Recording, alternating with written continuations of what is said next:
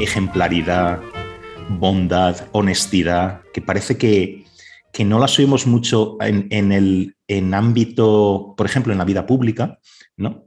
Que es donde, donde tienen que estar, donde tienen todo el sentido, ¿no? Eh, em, entonces, este tipo de actitudes, o cómo llamarlo, actitudes, disposiciones, no sé, ¿son escasas? ¿Tú crees que son escasas? Que aparte de oírlo poco, las experimentamos poco, las vemos poco, las practicamos poco, por decirlo así. Sé que esto es muy, muy amplio, ¿no?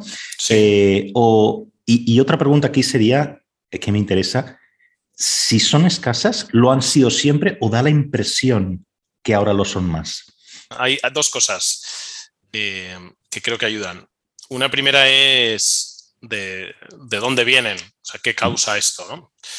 Eh, y hay una gran narrativa eh, muy occidental sobre de dónde vienen, que se llama Génesis 3, el, desastroso incidente de la manzana, eh, lo cual nos, bueno, pues es una primera hipótesis de que en realidad esto está ahí en, cierto sentido, no desde siempre en sentido estricto, pero sí desde muy desde el principio y que por lo tanto es, es algo que no, tiene, que no tiene una causa meramente organizacional, ¿no? Es que estamos mal organizados o una, una causa cultural, es que en esta cultura estamos corrompidos y que ni siquiera es solo una, una causa de, una cierta maldad del sujeto, del individuo, que dice, no, es que esta persona es mala, y dice, no, sino que hay algo que es común a todos, que, de, lo, que todos somos capaces y, y que no tiene una solución, pues esto simplemente moral eh, individual ni, ni, estructural colectiva, ¿no? sino más radical todavía. Eh, fruto de eso, yo creo hay un principio que hoy, hoy lo hablaba con unos alumnos, lo digo de broma porque espero que no sea así, pero que es el principio igual que la materia ni se crea ni se destruye, eh, shit, por decirlo más suavemente, ni se crea ni se destruye, se transforma o mejor dicho, se recoloca, ¿no? Entonces, cuando se hace un esfuerzo por se regular un sector, eh, clarificar un problema, limpiar un escenario de la vida social, de, problemas éticos, en realidad lo que estás haciendo es redistribuir la caca. en fin, espero que no sea así, pero desde luego algo de esto hay. La otra experiencia que, creo que es común es que, bueno, eh, pero que es común ahora, pero yo creo que también es un clásico de la historia humana, es, es que a, los, a los malos muchas veces les va bien y a los y ser bueno no siempre no siempre reporta beneficios o no siempre trae ventajas, ¿no? es más que un modo de ser bueno mm, que, te lleva, digamos, de modo muy rápido a ser objeto de más injusticias, ¿no? el, bondadoso ¿no? o el iluso y tal. Hola, hoy tenemos con nosotros a Ricardo Calleja, que es profesor de ética empresarial y negociación en la Escuela de Negocios IS y doctor en filosofía del derecho y política por la Universidad Complutense de Madrid, donde, donde también obtuvo su licenciatura en derecho. Ha dado clases en el Centro Universitario Villanueva y ha sido investigador visitante en la Universidad de Notre Dame, en la Catholic University of America y en la Facultad de Derecho de la Universidad de Nueva York. Eh, Ricardo estudia el desarrollo de la prudencia política en la dirección de organizaciones, la contribución de la empresa al bien común, las implicaciones éticas de los cambios tecnológicos y el papel del pensamiento cristiano ante la crisis del liberalismo. Y ha publicado artículos en revistas científicas y en la prensa española. También colabora con el Club Tocqueville de Barcelona y recientemente ha publicado el libro de poemas Lugares Comunes. Hablaremos de ejemplaridad, de los incentivos que tenemos para comportarnos de forma moralmente buena, de qué tipo de élites sociales son necesarias, de participación política y ciudadanía activa, del inquietante rumbo que está tomando la educación en España y de las demandas políticas de los cristianos.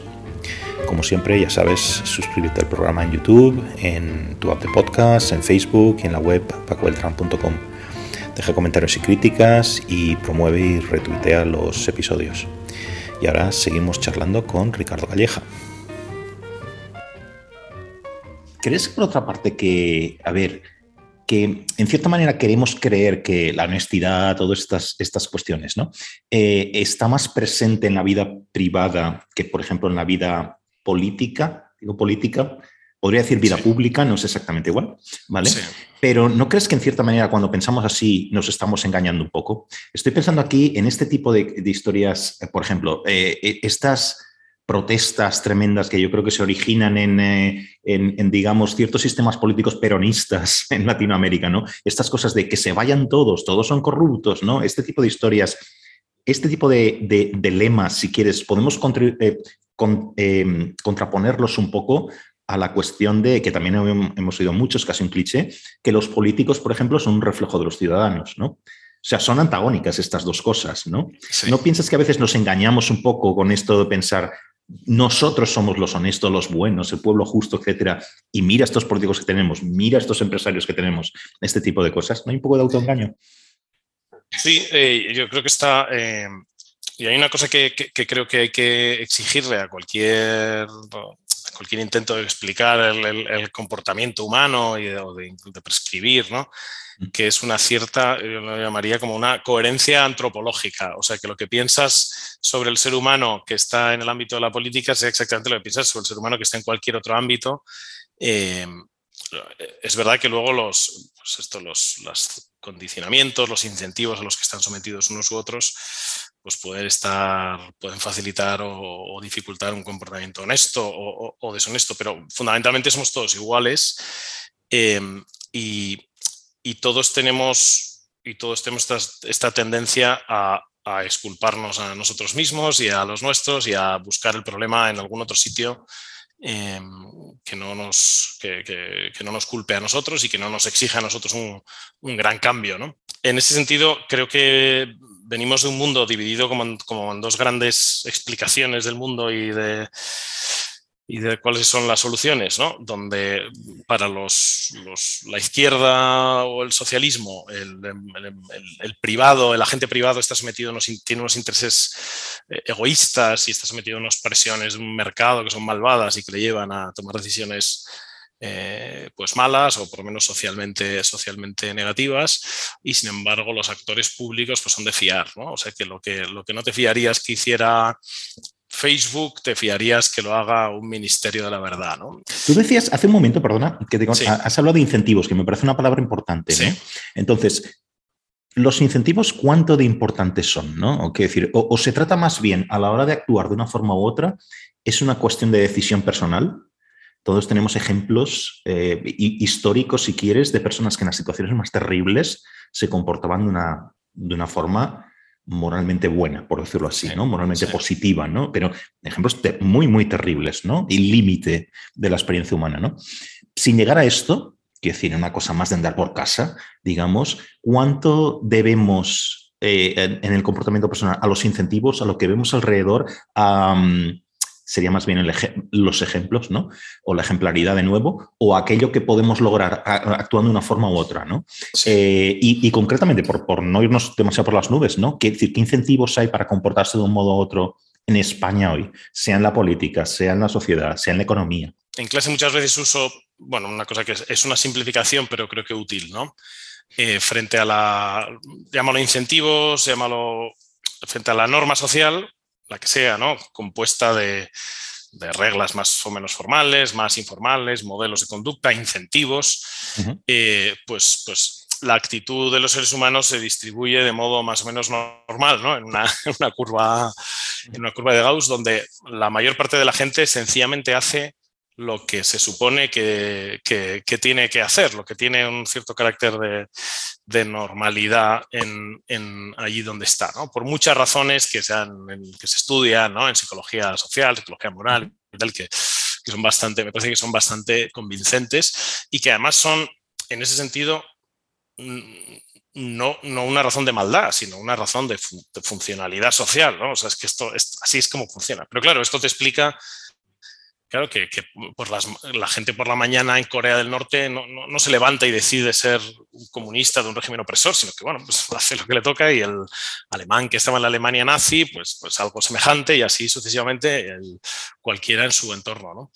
Em, a la vez siempre tienes los outliers, digamos, del lado, digamos, que tiene un comportamiento antisocial de modo, de modo prácticamente sistemático, a veces está hasta patológico, eh, y luego tienes los outliers del otro lado que, que siempre piden más o, se plantean siempre una norma superior, plantean normas superiores para el cambio social, etc. Pero lo creo, que creo que es importante entender para, para, para cualquiera es que, oye, pues la mayor parte de la gente mm, va a hacer esto, ¿no? No sé si te acuerdas de en, La montaña mágica, cuando introduce Thomas Mann a Hans Castorp, eh, explica, hay un párrafo que a mí me parece siempre muy es bonito, ¿no? Dice, eh, dice, para la mayor parte, la mayor parte de los hombres sencillamente hacen lo que se considera bueno a, su alrededor. O sea, son muy pocos los que van más allá, ¿no? En una exigencia mayor de virtud o de coherencia o de esto.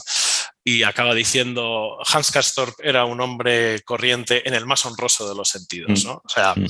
eh, no, no, no, no podías esperar de él ese comportamiento extraordinario que decías tú antes, ¿no? En España, por ejemplo, con el tema de la, con, temas relacionados con la corrupción, ¿no? Eh, con la corrupción política, etcétera, Mm, y también relacionados con, una cultura, en fin, por, estereotipar un poco, ¿no? De la picaresca o de la flexibilidad mediterránea ante la norma, ¿no?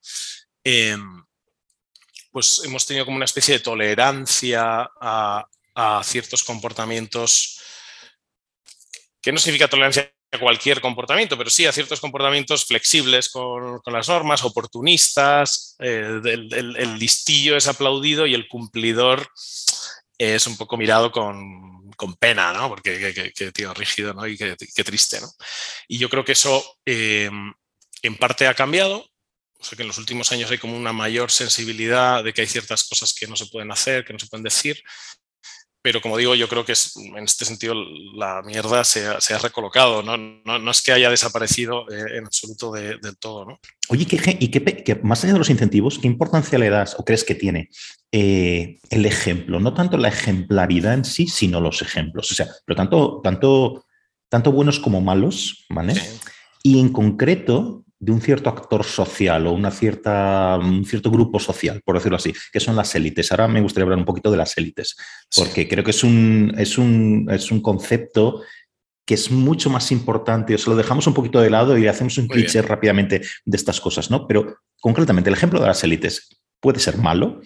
El político que se enriquece indebidamente, indebidamente es que su riqueza en un momento dado no está justificado por el salario que gana. Por ejemplo, tenemos un montón de ejemplos podemos hablar de ellos, ¿no? Pero, pero también está el ejemplo bueno. Por ejemplo, Amancio Ortega y su donación de equipos hospitalarios todos los años. Entonces, lo que te estoy lo que, lo que quiero, quiero hablar contigo de esto no es tanto qué juicio moral nos merece esto, sino si esto sirve de algo a la hora de mm, guiar o, provocar unos determinados comportamientos sociales. Eso, a eso me refiero.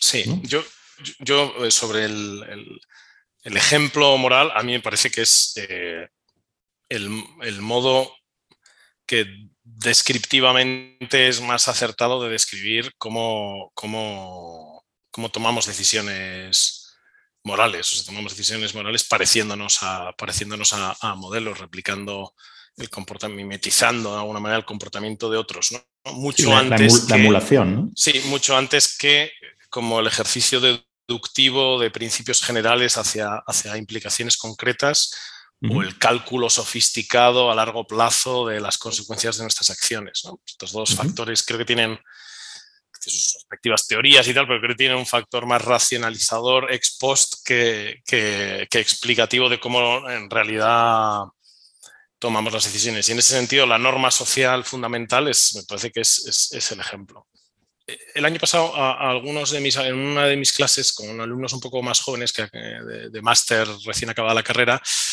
les hice una pregunta, bueno, les hice una serie de preguntas, pero una de ellas es eh, qué le había influido más en su, en su comportamiento moral, ¿no? en su concepción de lo que está bien y mal y tal. Eh, la respuesta mayoritaria, de modo muy, muy abrumadora, era, era, eran los padres. Bueno, yo distinguía padre y madre, y, era, era, un poco más la, la, la, madre que el padre, los abuelos también en, muy buena medida, mucho antes, también es verdad que a ellos les puede costar reconocerlo, que, que, que la televisión o los políticos o las estrellas del cine o los futbolistas. ¿no? más que el peer pressure de los amigos y los colegas. Claro, no, esto es, o sea, yo, yo, creo, yo creo que la respuesta que daban no era, que las respuestas que daban no eran muy válidas, o sea, que, que no, a la gente no le gusta reconocer eh, eh, la influencia de otros, que no piensa pues, por sí mismo, etcétera, ¿no? Y por tanto, lo que digan sobre eso no, no me lo creo, no, lo siento. Pero bueno, eh, que ellos destacaran el, el, ejemplo moral más inmediato de sus educadores más inmediatos, ¿no? O sea, eran padres, abuelos, educadores. Y después todo lo demás. Eso eh, sí me lo creo, al menos en cuanto a la configuración de la visión moral del mundo. No digo el comportamiento concreto, porque como es obvio, luego hay una, hay un, puede haber una disonancia ¿no? entre, entre lo que se considera bueno y lo que uno efectivamente hace. ¿no? Eh, en lo que uno efectivamente hace, pues también dependiendo de la edad y de muchos otros factores, pues efectivamente el peer pressure y la, normalidad social a tu alrededor eh, está ahí. Entonces, el, el, papel de las figuras de, los grandes líderes y de las élites y de los modelos eh, parece que tiene, tiene, tiene un punto, pues Rafa Nadal, ¿no? Hace unos días nos ha dado lecciones de ejemplaridad. Eh, creo que tiene un valor mmm, educativo, ejem, ejemplar. Eh, que se puede usar, pero creo que en sí mismo es más anécdota, eh, este tipo de ejemplos son más anécdota que, lo que efectivamente configura el comportamiento. Ahora bien, la pregunta es, a la hora de cambiar la norma social, cuando una norma social está muy consolidada, sí creo que a veces hay figuras eh, moralmente ejemplares, al menos en alguna dimensión, que pueden tener un papel muy relevante en que suceda ese cambio pero no tanto en que, siendo esta la norma moral habitual, eh, está este contraejemplo y eso configura el que estamos en un país de, de, vagos, pero tenemos a Rafa Nadal. Y entonces eso hace que haya gente que se comporta como Rafa Nadal. Y dices, pues sí, en esta distribución, hombre, sí, los que están más por aquí, seguro que eso les se, suben a ese carro en vez de de la norma general. Pero la mayor parte de la gente seguirá siendo lo más normal. La pregunta es, ¿cómo consigues que apoyado en un Rafa Nadal en todo un país cambie la cultura hacia una cultura del esfuerzo. ¿no? Pero eso me parece o, o al menos que es, una parte o algunos sí, grupos, al menos una parte, o lo que sea, ¿no?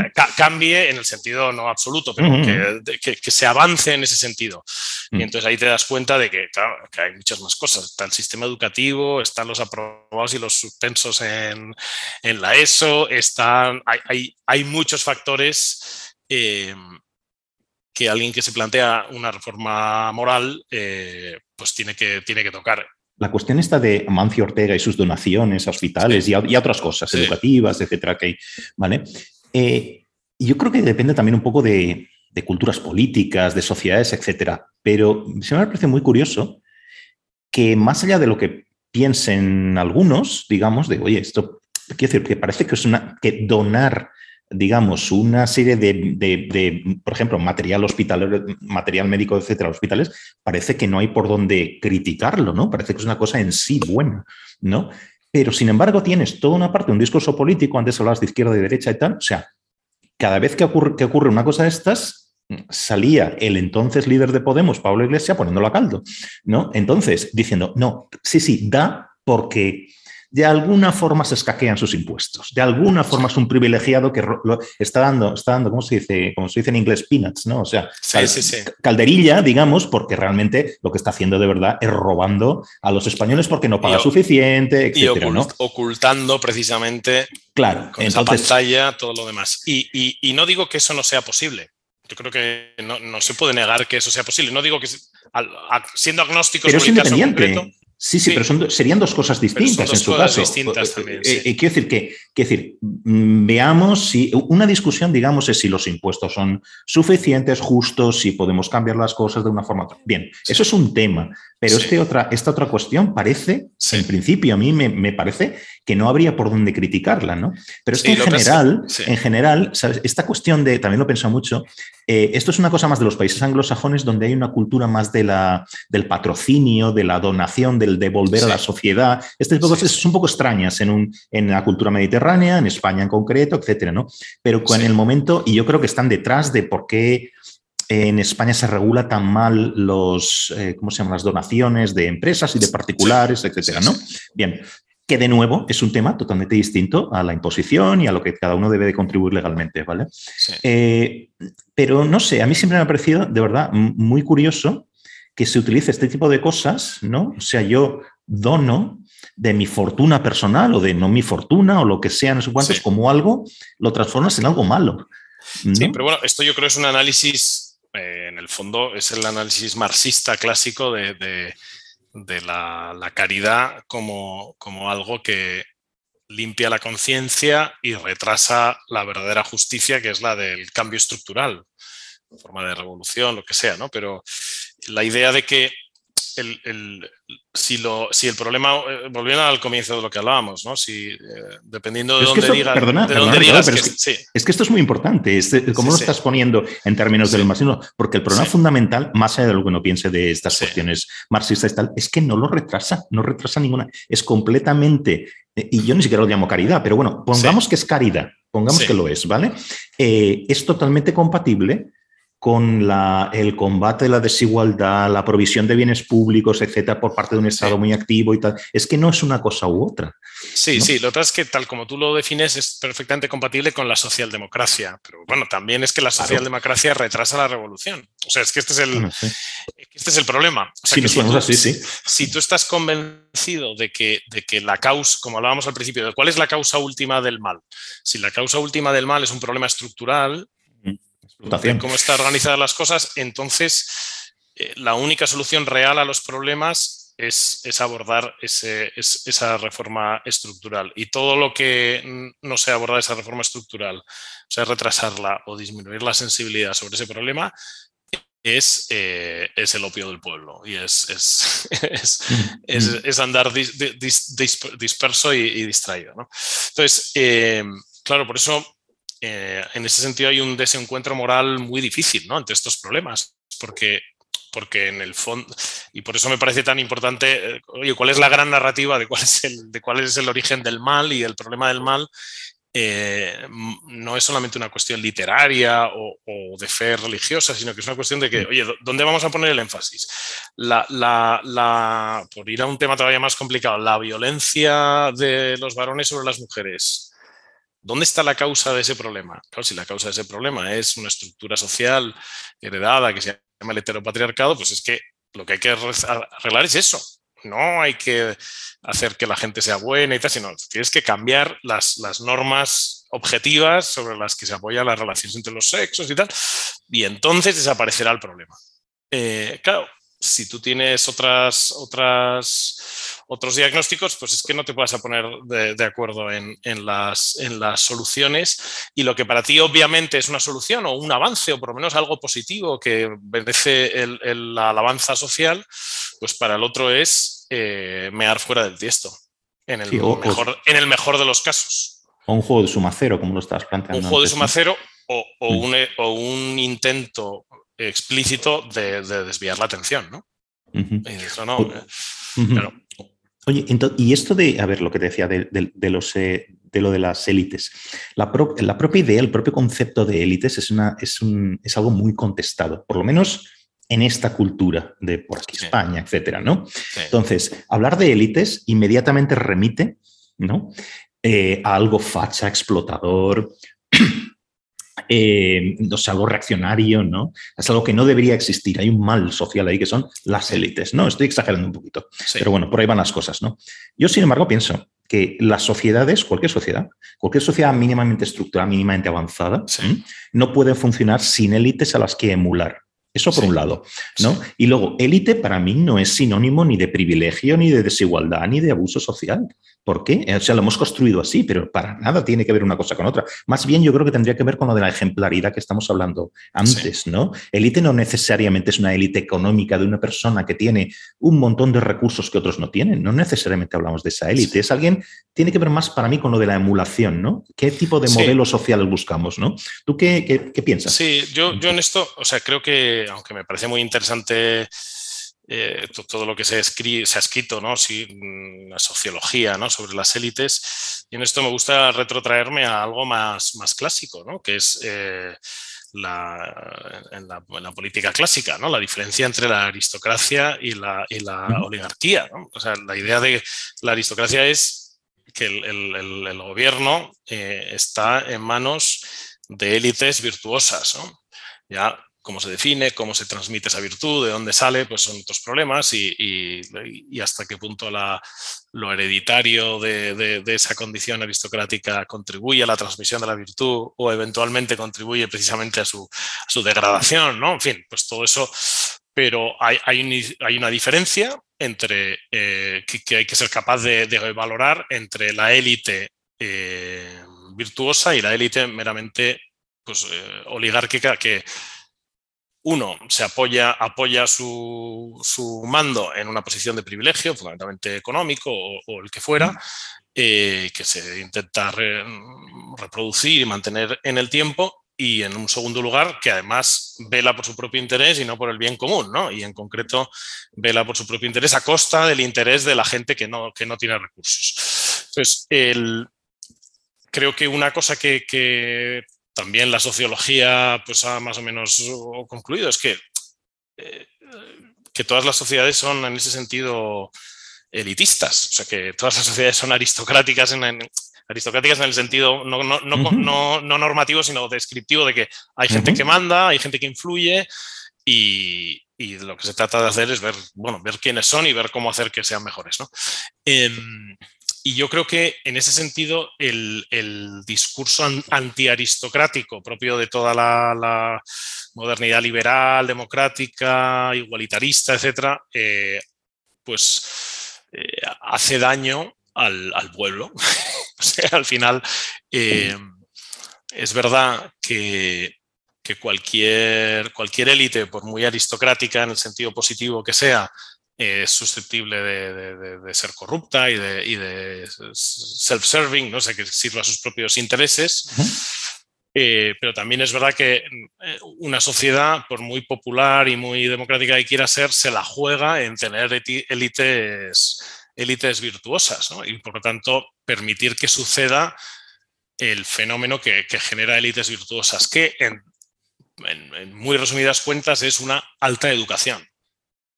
¿No? O sea, eh, esto son muchas cosas, porque no, es, solo un sistema educativo, pero es que haya gente que se coloca a un nivel de, bueno, de conocimiento, de capacidad, pero también de, compromiso con el bien común, pues, pues superior. Eh, pero no piensas que vamos al revés, que vamos en dirección Quiero decir, lo que estás diciendo es es súper importante, ¿no? Creo que vamos en la dirección contraria. O sea, estoy, creo que vamos en la dirección contraria. Creo que el, populismo, en ese sentido, eh, que el populismo tiene siempre a favor que seguro que hay cosas que criticar en las élites. Es que esa no es, claro, es que no es, la, no es la cuestión, claro que se puede criticar. Eh, y que, y que las élites siempre tienen la tentación de servirse a sí mismas y por tanto hay un cierto populismo que siempre es bueno, em, pero tiene el populismo incluso cuando, incluso cuando tenga toda la razón, ¿no? que efectivamente es que estás en un sistema donde hay unas élites extractivas que han controlado y hace falta un golpe populista. Muy bien. Ahora, entiende que vas a necesitar otras élites. O sea, que lo que tú estás hablando es de un cambio de élites, no de, las, no de la supresión de las mismas. ¿no? El problema fundamental es cómo conseguir élites que, que gobiernen bien. Claro, pero... Lo cual tiene un montón que mm. ver con la participación ciudadana, con la igualdad de todos. Tiene un montón que ver con eso, mm. pero no es solo eso. Claro, ahora vamos a eso. Pero fíjate, eh, escuchándote, dos cosas que se me ocurren. Eh, no se trata solo de una cosa siquiera restringida a lo político. ¿eh? Tú has citado lo de la educación, ¿no? Para que cualquier sistema educativo funcione, ¿y cuál es el, ¿Qué me refiero a funcionar? O sea, ¿para qué sirve la educación? Pues sirve para muchas cosas, crear ciudadanos que participan, ciudadanos que eh, son morales también, ¿no? Eh, eh, que tienen unos determinados conocimientos, unas determinadas habilidades, todas estas cosas sirve la educación. Pero lo que necesitas siempre para que un sistema educativo funcione, quiere decir, sin élites, sin algo a lo que emular, o sea, ya no la de personas, sino algo, comportamientos, algo a lo que una, la excelencia, por ejemplo. Todas estas cosas de nuevo, la excelencia, el esfuerzo. Si tú quitas todo esto, esto no funciona. O sea, no funciona el sistema educativo, ¿no? Sin embargo, vamos al revés. Donde vamos es a un populismo pedagógico, me lo acabo de inventar, pero yo creo que describe bien la cosa, ¿vale? Donde esfuerzo, excelencia, emulación y élites este, brillan por su ausencia. De hecho, son lo malo que hay que estirpar. ¿no? Entonces, ¿qué queda? O sea, ¿cómo puede funcionar? A mí se me escapa, ¿cómo puede funcionar un eh, sistema educativo si esto todo que Acabas, esto que acabas de describir como una cosa reciente, esto es una corriente, eh, digamos que llevamos... Y sí. llevamos por lo menos 50 años. Y tú hablas de la modernidad, pero yo creo que es más de la posmodernidad que de la modernidad. ¿eh? Sí, sí, no, porque la, modernidad hay, hay una cierta en cierto elemento aristocrático en la, que se mantiene en la, modernidad, a pesar del igualitarismo eh, ilustrado. Yo creo que, sin embargo, también creo que parte de lo que ayuda a, precisamente a lograr esto es, es, no ser del todo ilustrados. O sea, la, ilustración quiere... ¿Cómo? A ver, explica esto. Sí, sí. O sea, la ilustración aspira a que a que todo el mundo esté ilustrado y por tanto todo el mundo piense y por tanto todo el mundo pueda participar de las decisiones y que eso lleve a mejores decisiones. Em, y yo creo que esto tiene eh, grandísimas razones a favor, claro, porque dices, evidentemente, que solo piensen y que solo decidan los hijos de, pues no parece ni muy justo ni a largo plazo acaba siendo muy, muy conveniente socialmente y tal.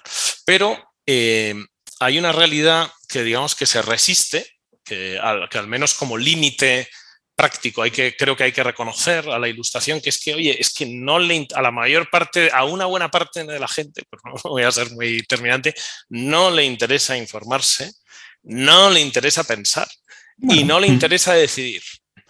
Y a una parte relevante de la gente le interesa decidir aunque no le interesa pensar. O sea, quieren, eh, quieren, quieren intervenir, son, eh, son, son, son activistas y, tal, pero, pero no porque tengan una disposición a, entrar en un diálogo sobre qué es mejor, sino porque tienen unos intereses o una visión que quieren imponer. Entonces, eh, con, eso, eso, te marca una resistencia a la ilustración total, a decir, no, no, que... Y sobre todo creo, y en la medida en que eso es, en la medida en que eso, si lo consideras eso imposible, entonces el mundo ideal no es el mundo el mundo ideal en el que hemos resuelto mm. este problema no es el mundo en el que ya todo el mundo eh, tiene acceso a la información. No es el mundo en el que todo el mundo tiene internet y un ordenador portátil y un título de bachiller. Que no. que solo con eso los problemas morales de la humanidad siguen siendo muy parecidos a los de cualquier época. Que hay gente egoísta, mm. que hay gente que no le interesa la verdad, ni decirla ni escucharla. Eh, que, tenemos comportamientos tribales, que nos dejamos llevar por emociones, que no sabemos gestionar los riesgos eh, de un modo racional y que de eso se aprovecha gente y sigue teniendo el mismo problema. Y al final el mismo problema, todo se puede, todo se puede reducir. Una de las formas de reducir ese problema a algo manejable, aunque difícil, es, oye, vale, ¿cómo consigo yo que haya suficiente gente mm. virtuosa que gobierne? Em, que gobierne en un sentido amplio ¿no? las distintas capas de la sociedad, pero luego también que gobierne en el ámbito de, lo público. Eh, insisto, ese, ese, digamos, esa como primacía, por así decirlo así, eh, por, por, lo aristocrático, ¿no? Esa como ley de hierro ¿no? de, la oligarquía, lo que como lo quieras llamar, no, no supone o no, no exige que todo tenga que responder a, una estructura aristocrática, de, que todo tenga que ser elitista. ¿no? ¿no? Yo, de hecho, creo que precisamente para que las élites sean virtuosas y sirvan al bien común, es importante que sean porosas y por tanto es importante que haya una aspiración a elevar el nivel de vida y de, de formación de todo el mundo pero no con la idea de que una vez logrado eso ya se ha resuelto el problema, no sé cómo decirlo. No, el, problema va a ser siempre el mismo. Eh, y, y hay que evitar la dinámica de la élite cerrada y hay que evitar la dinámica del privilegio eh, de clase, etcétera, porque eso, mm, por muy virtuoso que pueda ser en un momento, mm, a corto plazo o a medio plazo te lleva a resultados mucho peores, pero no lo vas a resolver eh, con una ley electoral y con una ley de educación. No, no, sé cómo decirlo. Sí, sí, no, ahora entiendo lo que decías antes de lo de no ser tan ilustrados, ¿no? Que eh, quizá es más lo que un amigo dice, el cómo logramos eh, que las sociedades, digamos, las democracias funcionen y sirvan para lo que tienen que servir con el barro de lo que tenemos. No el hombre nuevo, no el hombre ideal, etcétera. ¿no? Esto es lo que tenemos. ¿Cómo trabajamos con esto? ¿no? Entonces, eso por un lado. Luego también, también lo que estabas mencionando, esta, que también es una cosa un poquito ajena a nuestra cultura política de aquí. Eh, eh, ¿Cómo nos planteamos la igualdad en la vida pública, digamos? ¿no? Aquí parece una cosa un poco del lecho de Procusto, ¿no? Todos iguales.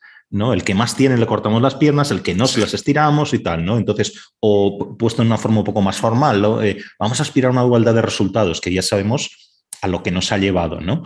En, la historia tenemos muchísimos ejemplos. Eh, sin embargo, esto de la igualdad de oportunidades tampoco se entiende muy bien, ¿no? Que es que iríamos más por el lado de no todo el mundo va a tener los mismos bienes ya no materiales, sino en general, en un momento dado, pero lo que importa es que esos bienes ¿vale? Que se consideran buenos y beneficiosos, por lo menos que esté abierto a todos, ¿no? Entonces, que no siempre esté la misma clase disfrutándolo de siempre y sus hijos y sus nietos, sino que sean abiertos, ¿no? Pero bueno, eh, hay una. ahora, ahora, si quieres, pero déjame hacerte una pregunta porque pega con esto que estamos hablando ahora, ¿no? ¿Tú no crees que de alguna forma hemos dejado de lado un poco la preocupación por por la participación cívica, sea esto lo que sea, ¿no? Quiero decir, es necesaria.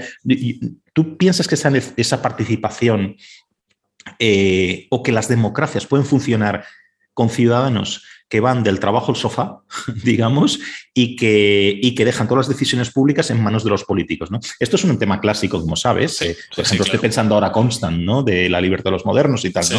Cuando un liberal, que es liberal, ¿no? Digamos, ya alejado de la tradición del republicanismo romano que mencionabas antes y de, y de y, griego, pues dice, no, las sociedades modernas no necesitan que todo el mundo esté participando todo el tiempo y además eso sería imposible. Sin embargo, mucho cuidado con dejar todo en manos de una pequeña clase de políticos, ¿no? Quiero decir, necesitamos que, la gente sea críticos, etcétera, ¿no?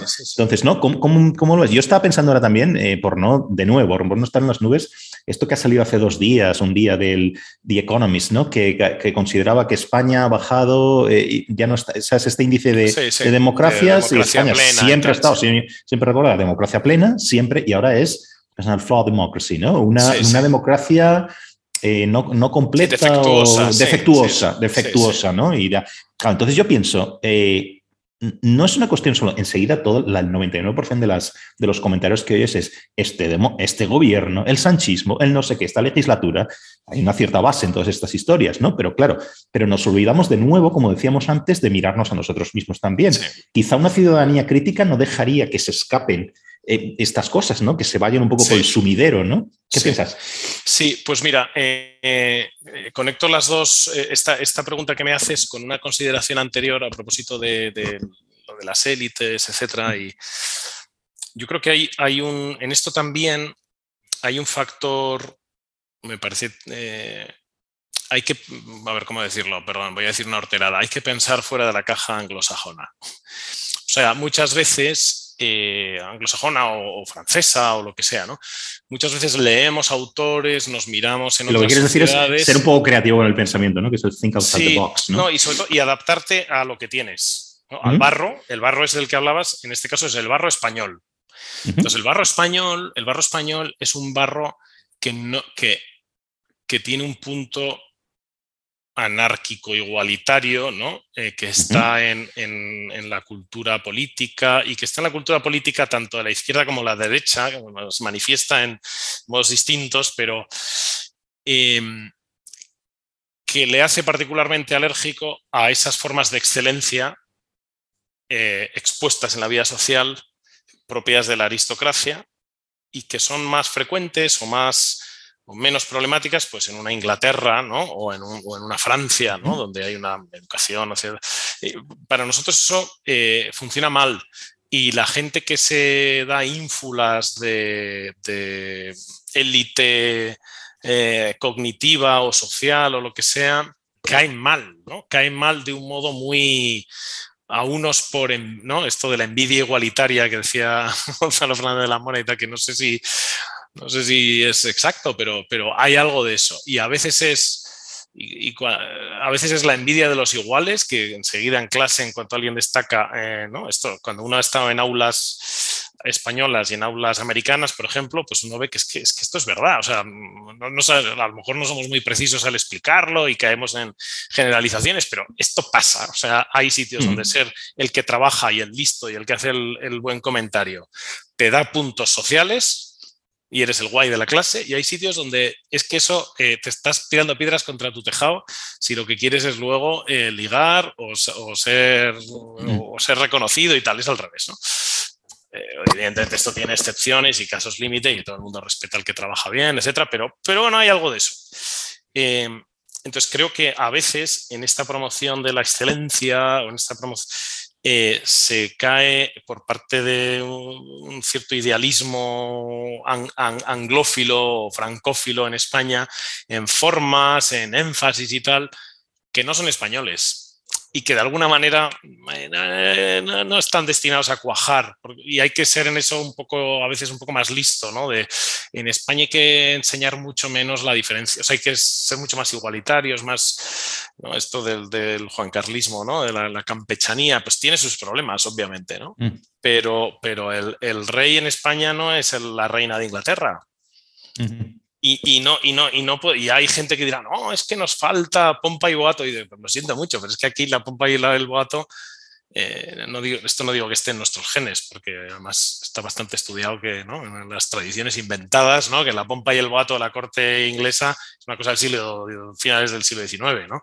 Pero en fin, el caso es que está consolidada allí y aquí no. Eh, no digo que no pueda cambiar, pero tienes que saber que esas son unas reglas de juego sociales con las que tienes que jugar y por tanto a la hora de proponer modelos de excelencia, etcétera, pues hay que tener eh, bueno, hay que tener esa astucia de no, de no caer en cosas fácilmente caricaturizables dentro del sentido del humor eh, cínico del hispano medio. ¿no? Eh, no, sé si me, no, sé, no, si me explico. No, no, no. No, no, totalmente, pero es que además con lo que estabas mencionando es muy importante, porque fíjate que tú estabas haciendo también un poco comparación ¿no? de lo que pasa en un aula norteamericana, por ejemplo, anglosajona y lo que pasa aquí, ¿no? Bien, entonces, y, de, ahí, de, ahí sacabas un casi un, un deber ser, ¿no?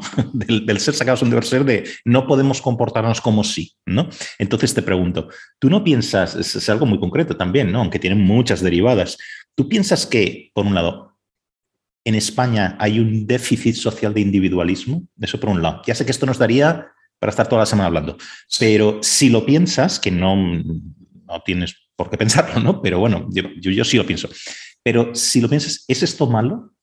Quiero decir, podemos, nosotros yo creo que somos un, como sociedad mucho más colectivistas, ¿no? No como sociedad en general, sino en cualquier grupo humano en España, lo comparas con otro grupo humano en un aula, en el puesto de trabajo, en donde sea, y es una cosa mucho más, eh, en, culturas anglosajonas, mucho más individualista, mucho más de, you're on your own, ¿no? Cada uno que se apañe, eso no quiere decir no ser solidarios y tal, simplemente que la solidaridad y la empatía se expresan de otra forma. En España es muy de todos a una, ¿no? Un poco así, ¿no? Y, el que destaca, ¿no? ¿Cómo lo ves? Sí, no, yo creo que esto, esto sucede, eh, creo que pasa en niveles distintos, o sea, que, el, eh, lo has dicho antes al hablar de, la cultura del mecenazgo ¿no? en, en países anglosajones. Ahí es obvio que tienen una mentalidad mucho más eh, prosocial, etcétera, que, el comportamiento individual, oportunista y cara dura español. Pero eh, yo creo que hay una cosa que nos define bastante, que es nuestra relación con, con, la, con la autoridad, ¿no? Así como en el mundo, vamos, esto es un poco generalización también, ¿no? Pero en el mundo anglosajón la gente se, se siente dueña ¿no? del gobierno, dueña de los impuestos que paga y dueña del gobierno, por lo tanto exige. Nosotros en esto tenemos como una especie de herencia monárquica, mm, pero curiosa, por la cual, no, o sea, quien manda, manda, o sea, es algo que no me, no, no me, no me pertenece, no tengo un derecho, conectando con lo de la participación que decías, ¿no? no pero a la vez tenemos un cinismo y un escepticismo y un espíritu de resistencia frente al abuso y al esto, ¿no? que nos lleva a maniobrar y a, no, y cumplir la norma. Mientras que tú le dices a un americano que las cosas son así y, son así, ¿no? Una vez me contaba uno que eh, ya no me acuerdo de dónde era, pero claro, decía, en una organización, en una, sí, una organización, sí, fundamentalmente española, ¿no? Por lo menos el jefe era español, entonces acostumbrado al entorno español, les explica a los americanos, bueno, eh, no hagáis esto, o sea, esto está prohibido. Ahora, si lo hacéis, entonces tened en cuenta esto, ¿no? Algo así como, fumar está prohibido, pero bueno, si fumáis, abrid la ventana. Eh, y el, el americano se, le se cortocircuitaba, porque, oye, si me has dicho que no se hace esto, entonces, ¿por qué me das la norma sobre cómo hacer la excepción? Eh, hay otro ejemplo que me ponía un, un, colega, profesor, que fue olímpico de, le contaba esto, este fue olímpico de waterpolo, y dice, claro, efectivamente a los americanos les, les, les freía el seso que en las reglas de la Federación Internacional de Waterpolo se decía que tú no puedes tirarle del bañador al contrario, pero que hay que llevar al menos dos bañadores. Entonces dices, eh, si, no vas a tirar del bañador, ¿por qué tienes que llevar dos bañadores? Bueno, pues porque al final hay gente que te tira del bañador, ¿no? Entonces, esta, este, esta ambigüedad, eh, bueno, yo creo que nos, nos, nos, define también a veces eh, mucho por la picaresca, por lo que quieras. Em, y, y esto traducido a lo del individualismo, yo creo que somos individualistas en unos sentidos distintos que, que esto, y que en concreto tienen que ver más que con el individualismo, con que esperamos que el problema nos lo resuelvan de arriba. Eso es, eso es. O sea, no es tanto individualismo de que no nos preocupe lo social. Eh, de hecho, yo creo que, por ejemplo, con el tema de las vacunas, creo que, creo que se ve, hay muchos factores, pero bueno, es fácil pensar que, oye, no, el comportamiento del español medio está muy normalizado. O sea, que si hay que ponerse vacunas, la gente se pone vacunas. ¿no? En Italia, en Italia salen a la calle y tal, y en otros sitios. Y en aquí Alemania, no, aquí, no. Ahora bien, no le pidas a la gente que se comprometa en resolver el problema colectivo, porque él, esperamos esto, somos providencialistas, ¿no? También esto monárquicos en este mal sentido, ¿no? De, bueno, esto es un problema que tienen que dar resuelto, ¿no? Sí, el Estado, eh, vamos. Es el Estado y, en esto vemos como una tendencia a, una falta de responsabilidad personal, falta de esfuerzo, falta de, en ese sentido de individualismo bueno que, creo que es a lo que tú te, lo que tú te referías, ¿no? Eh, a la vez que somos, pues, en nuestro modo de socializar, pues más eh, más directamente comunitarios a veces que los, que los anglosajones, aunque en fin, yo creo que en esto también hay, hay, matices, ¿no? Pero la familia, el arraigo en el lugar, eh, la solidaridad intrafamiliar, eh, intergeneracional, pues somos mucho más, somos más sólidos que, los americanos, al menos. sí, sí, no, eso tienes toda la razón. Yo ahora estaba pensando en casi imágenes casi de cliché, ¿no? Que decir, en, en España, con cualquier problema económico que hay, pues, social, político, etcétera, siempre tienes, hay una, como decirlo, en cierta manera se puede trasladar a una imagen que es estaba pensando en Madrid, por donde están las sedes de los ministerios y tal, pero no, no necesariamente, porque también cada capital de una comunidad autónoma pues tiene sus consejerías, etc. Entonces, uno pasa por allí mm, y con mucha frecuencia, delante de un ministerio, delante de una consejería, delante de alguna sede oficial de algo, siempre hay alguna manifestación de alguien que está pidiendo que algún nivel administrativo le resuelva un problema colectivo. No estoy entrando siquiera en la digamos, en la, en la, justicia de las demandas y, en la justicia de reclamar a un cierto actor que actúe de una determinada manera. No entre nos. Simplemente digo que si tú eh, conoces otros, mm, digamos, ámbitos geográficos, es decir, eh, antes hablamos de Washington, ¿no? Por ejemplo, no tienes el mismo, tú paseas por Washington y no tienes unas, eh, em, digamos, unas manifestaciones de gente día sí, día no, delante de la Casa Blanca o delante de, ciertos lugares. Pensando, pensando, en Washington, y, llego a la conclusión así sobre la marcha. O, Londres, o lo que sea. En Washington, mm. cuando ves gente con carteles, en general están locos o son posiciones muy fringe. ¿Sabes? O sea, Pero más allá de eso, ¿no? Que, es que no se ve. Y no, Y, no, hay, y, no hay más, y no hay más que eso. O sea, es lo que tú dices. O sea, delante de la Casa Blanca sí, siempre hay un cartel. Pero es un cartel de un tío que está loco. Sí, sí. Ahí en el parque, en el parque este de La Falleda, como se llama la, la plaza. Sí, sí, sí, eh, y dices, no hay una reivindicación, digamos, más o menos razonable como puede haber aquí, pero que tiene ese punto de providencialista, ¿no? Está en el sentido de esta de búsqueda del Estado providencia, de oye, arréglame mi problema, ¿no? Y en esto, pues ya no sé, eh, y esto yo creo que sí que es una cosa muy, bueno, pues que se, supongo que se traduce también muchas veces al comportamiento al comportamiento personal ¿no? y, al, dentro de las organizaciones, que es eh, la queja, el, Claro. Digamos patologías, ¿no? Si quieres, ¿no? Por ponernos aristotélicos como antes, ¿no? Tú que mencionas la aristocracia y la, degeneración de la democracia y la democracia. Eh, a ver, hay patologías por todos lados, porque aquí es muy fácil hacer clichés y hacer, y hacer juicios de esto es mejor que el otro, ¿no? Em, en fin, en, España, por ejemplo, podemos irnos al extremo de que cualquier problema me lo tiene que resolver otro, ¿no? Pero es que no hay un otro, es que somos nosotros siempre. Quiero decir, es que el Estado no le lleva los recursos del cielo. Quiero decir que somos nosotros. Es una, al final se trata de un diálogo de qué prioridades tenemos como eh, sociedad, por ejemplo, ¿no? Eso al final es la, pregunta, ¿no?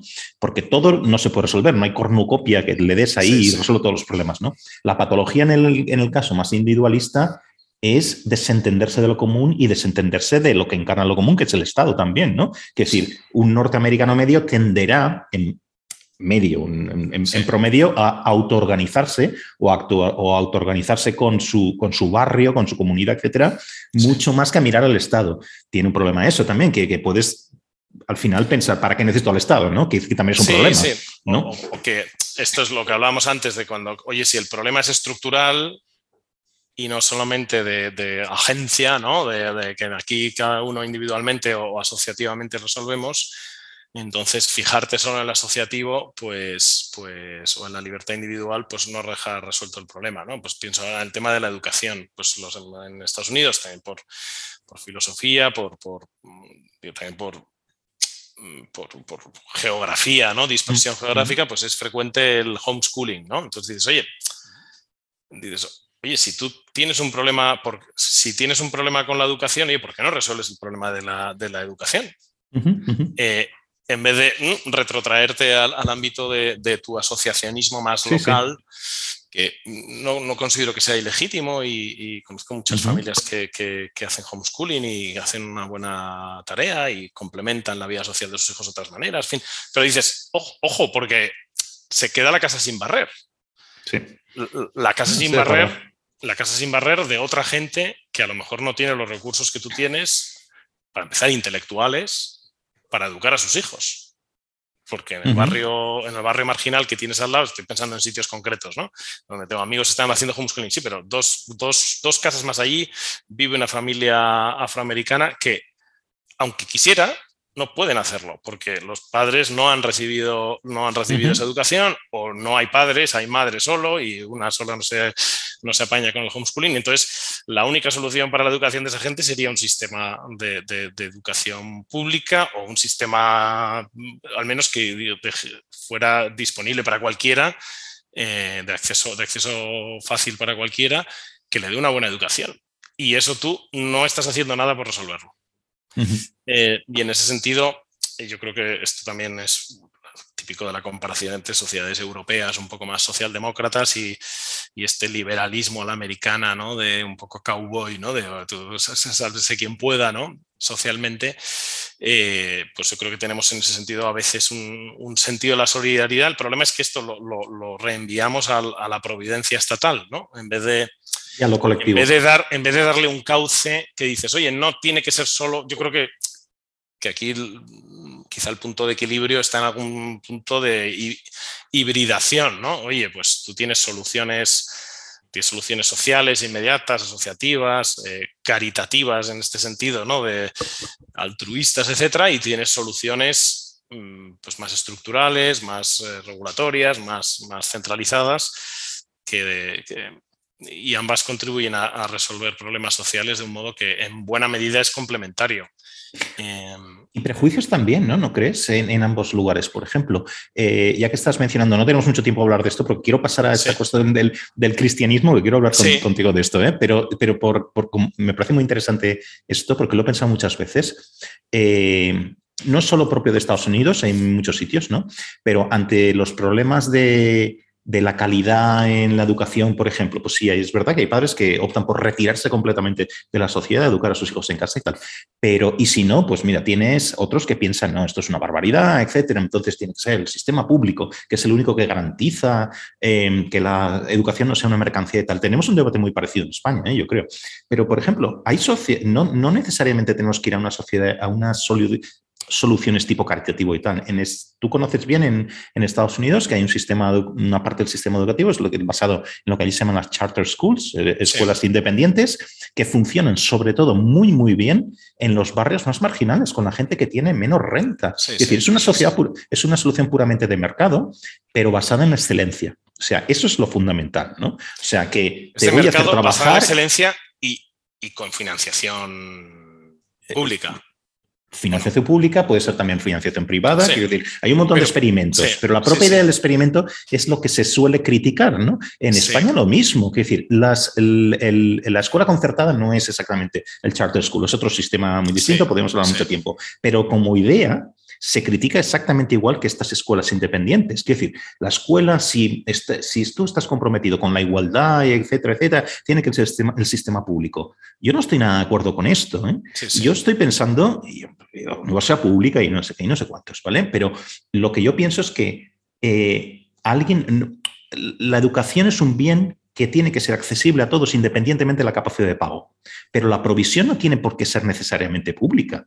¿vale? vale, solo plantearon, totalmente de acuerdo. Totalmente plantearon estos términos en anatema, en España, en Estados Unidos y en todos lados, ¿no?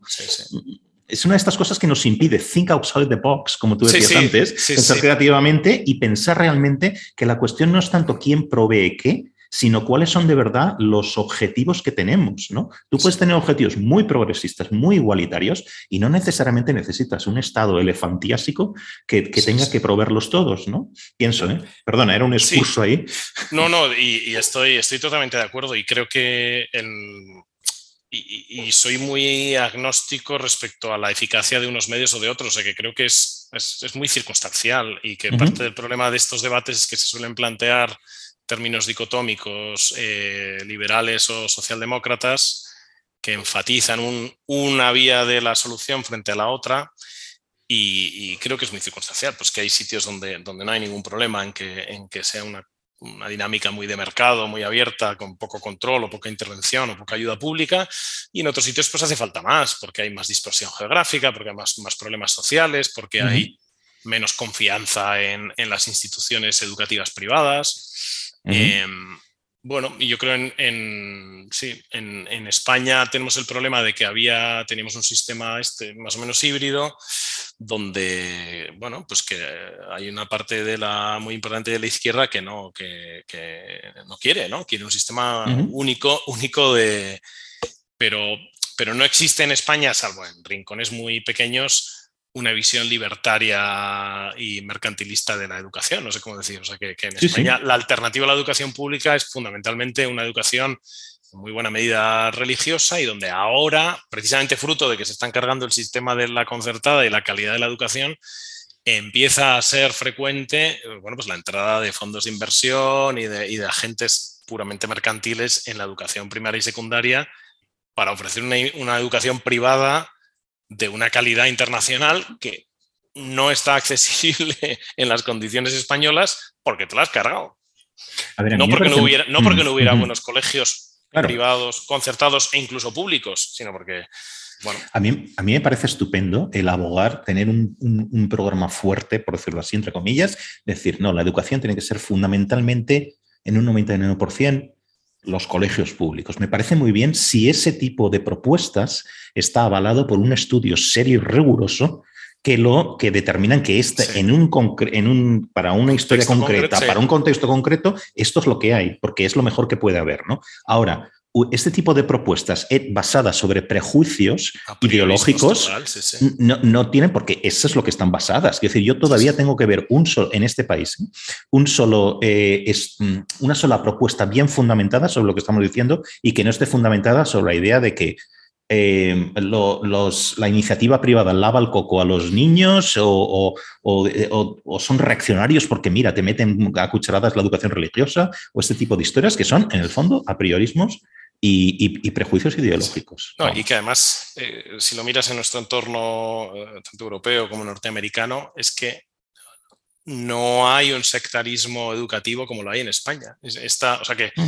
que en, países perfectamente progresistas a todos los efectos en otras cuestiones, hay un pluralismo de oferta educativa y una convivencia de, modelos mucho más serena, quizá porque no venimos de una hegemonía de la oferta educativa católica que se quiere desmontar, ¿no? Y entonces, bueno, pues como no, como no venimos de eso, pues pues a nadie le preocupa que haya, que haya colegios católicos o no católicos que hagan otras cosas, eh, tanto en, modelos educativos como en modelos de, diferenciación por, entre niños y niñas, como de, gestión, en fin, o sea, es que hay, hay, una variedad brutal. O simplemente colegios no públicos que, que, su prioridad, por ejemplo, sea educar en artes, por ejemplo, que es algo muy común en otros países. Ese tipo de especializaciones aquí eh, siempre son vistas con ese prejuicio, llamémoslo socialista, pero es que es de un socialismo que, ya que raya en, la extrema izquierda, o sea que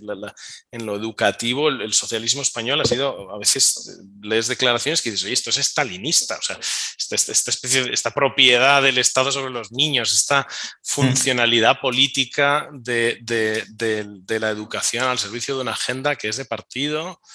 Eh, en fin, pues, pues es asombroso, ¿no? Yo creo que no existe en otros sitios. En otros sitios habrá otros problemas, pero este es muy español. Oye, no quiero que, te escapes sin que hablemos un poquito de cristianismo. Entonces, yo siempre que hablo de estas, eh, de estas cuestiones, o sea, esto es algo también un tema muy amplio y específicamente también muy, muy concreto, ¿no? Me siento un poco como un pulpo en un garaje siempre, porque eh, porque yo siempre estaba buscando un término, a ver cómo definirme en ese sentido, mi propia posición respecto a la religión, y yo creo que lo más cómodo, práctico, etcétera, eh, sin entrar en muchos matices, es como un no creyente, ¿no?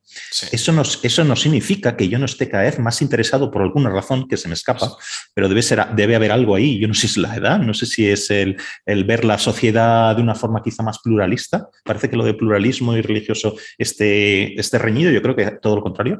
Eh, pero vamos, es algo que me, que me interesa, digamos, aunque solo sea como una cuestión eh, como ciudadano, ¿no? Y, como, y por la cuestión del pluralismo de las ideas, del mercado de las ideas, etcétera, ¿no? Entonces, para empezar, si quieres, ¿no? Eh, tampoco es que tenga muchas, muchas preguntas, pero vamos a ver dónde llegamos con esto. Eh, vamos a ver. Mm, ya sé que no estoy hablando de grupos, de hablar de cristianos como grupos homogéneos, para nada, en absoluto. Pero, ¿qué tipo de demandas si quieres, son, son las, aquellas que los cristianos pueden hacer en la arena política. No sé si se entiende muy bien, ¿no? Eh, son demandas morales, son demandas de otro tipo, ¿vale? No estoy diciendo que las mm, demandas políticas sean, vamos a ver, que los cristianos hagan demandas políticas y el resto no. Todos hacemos demandas, incluso desde un nivel individual. Para eso estamos, ¿no? Como ciudadanos, ¿no? Tenemos deberes y responsabilidades, ¿no? Eh, pero son de, ¿qué tipo de, demandas son estas? ¿Cuál es la naturaleza de lo que un cristiano individualmente y en tanto que miembro de alguna comunidad cristiana, entre comillas, ¿eh? sea lo que sea eso, ¿vale? Puede hacer en la arena política. Si quieres, en España hoy, por, centrarlo. Pues mira, es que cuando, cuando sale este tema siempre me acuerdo de un discurso eh, de Benedicto XVI, cuando era papa, bastante al principio, donde dice cosas que luego él ha dicho en otros sitios más formalizadas, pero, pero ahí lo, lo, dice de un modo muy rápido y es un discurso improvisado de un grupo de obispos suizos. Donde, y entonces él habla de que en, en nuestra moral pública hay como dos, dos se, ha escindido en dos, ¿no? La moral que él no lo dice así, pero podríamos llamar conservadora y la moral progresista. Eh, la moral conservadora con los temas de la vida, de la familia, eh, y de la libertad en la enseñanza como grandes, como grandes batallas y una moral progresista con la paz, la justicia social y la, y la, ecología y la integración de lo diverso y tal como, como, grandes, como grandes banderas. Entonces lo que dice es, estas, estas dos son, son como dos, es como una escisión de, de la moral cristiana, o sea que la, la, la pretensión cristiana o la, aspiración cristiana incluye las dos cosas y que es un reto mostrar la congruencia entre las dos y, cómo una cosa llama a la otra. Em, en ese sentido, yo creo que en los últimos años pues hemos asistido también con el, esto ya es hacer un poco análisis así de sociología religiosa, ¿no? Pero el, a ver, dicho de modo rápido, durante la Guerra Fría eh, era entre, al elegir entre comunismo y, economía social de mercado europea o democracia liberal a la, americana, eh, claramente la Iglesia Católica hizo una opción por lo. bueno, la Iglesia Católica oficial, los papas, eh, Juan Pablo II, fundamentalmente, ¿no? Hace una opción fundamental por lo segundo, ¿no? O sea, los, comunistas eh, son los malos y, estos, y esto, es, esto es menos malo. Tienen sus peligros, y mm, voy por el mundo mm, advirtiendo de los peligros morales que esto tiene, pero fundamentalmente aquí estamos cómodos y aquí nos persiguen, ¿no? O sea que no, hay... cuando, eso, cuando ese escenario dicotómico desaparece, eh, esta especie de, bueno, en Estados Unidos a veces lo llaman fusionismo, ¿no? De, de que lo, la el mundo, el, digamos, la visión ideal del catolicismo sobre la política y sobre la economía es el liberalismo conservador eh, que se encuentra cómodo en las democracias liberales y cómodo con la economía de mercado y tal. Y entonces yo creo que eso se, se, ha acabado en cierto sentido y se acaba, eh, ya le digo, Benedicto ya apuntaba maneras en ese sentido, pero el Papa Francisco viniendo también de un entorno, de un contexto social y de un contexto de conflictos entre esas dos visiones del mundo muy distinto del europeo, pues se lo ha, se lo ha cargado. Eh, y eso creo que, que tiene una parte muy buena, porque creo que libera la energía creativa del cristianismo en, la vida pública y su contribución de la necesaria asociación con un partido conservador o de centro derecha que te protege frente a un partido eh, de izquierdas que te, que te, va cambiando la sociedad en un sentido que no quieres y te va quitando privilegios o posiciones de, relevancia social a la Iglesia como institución eh, contra tu voluntad.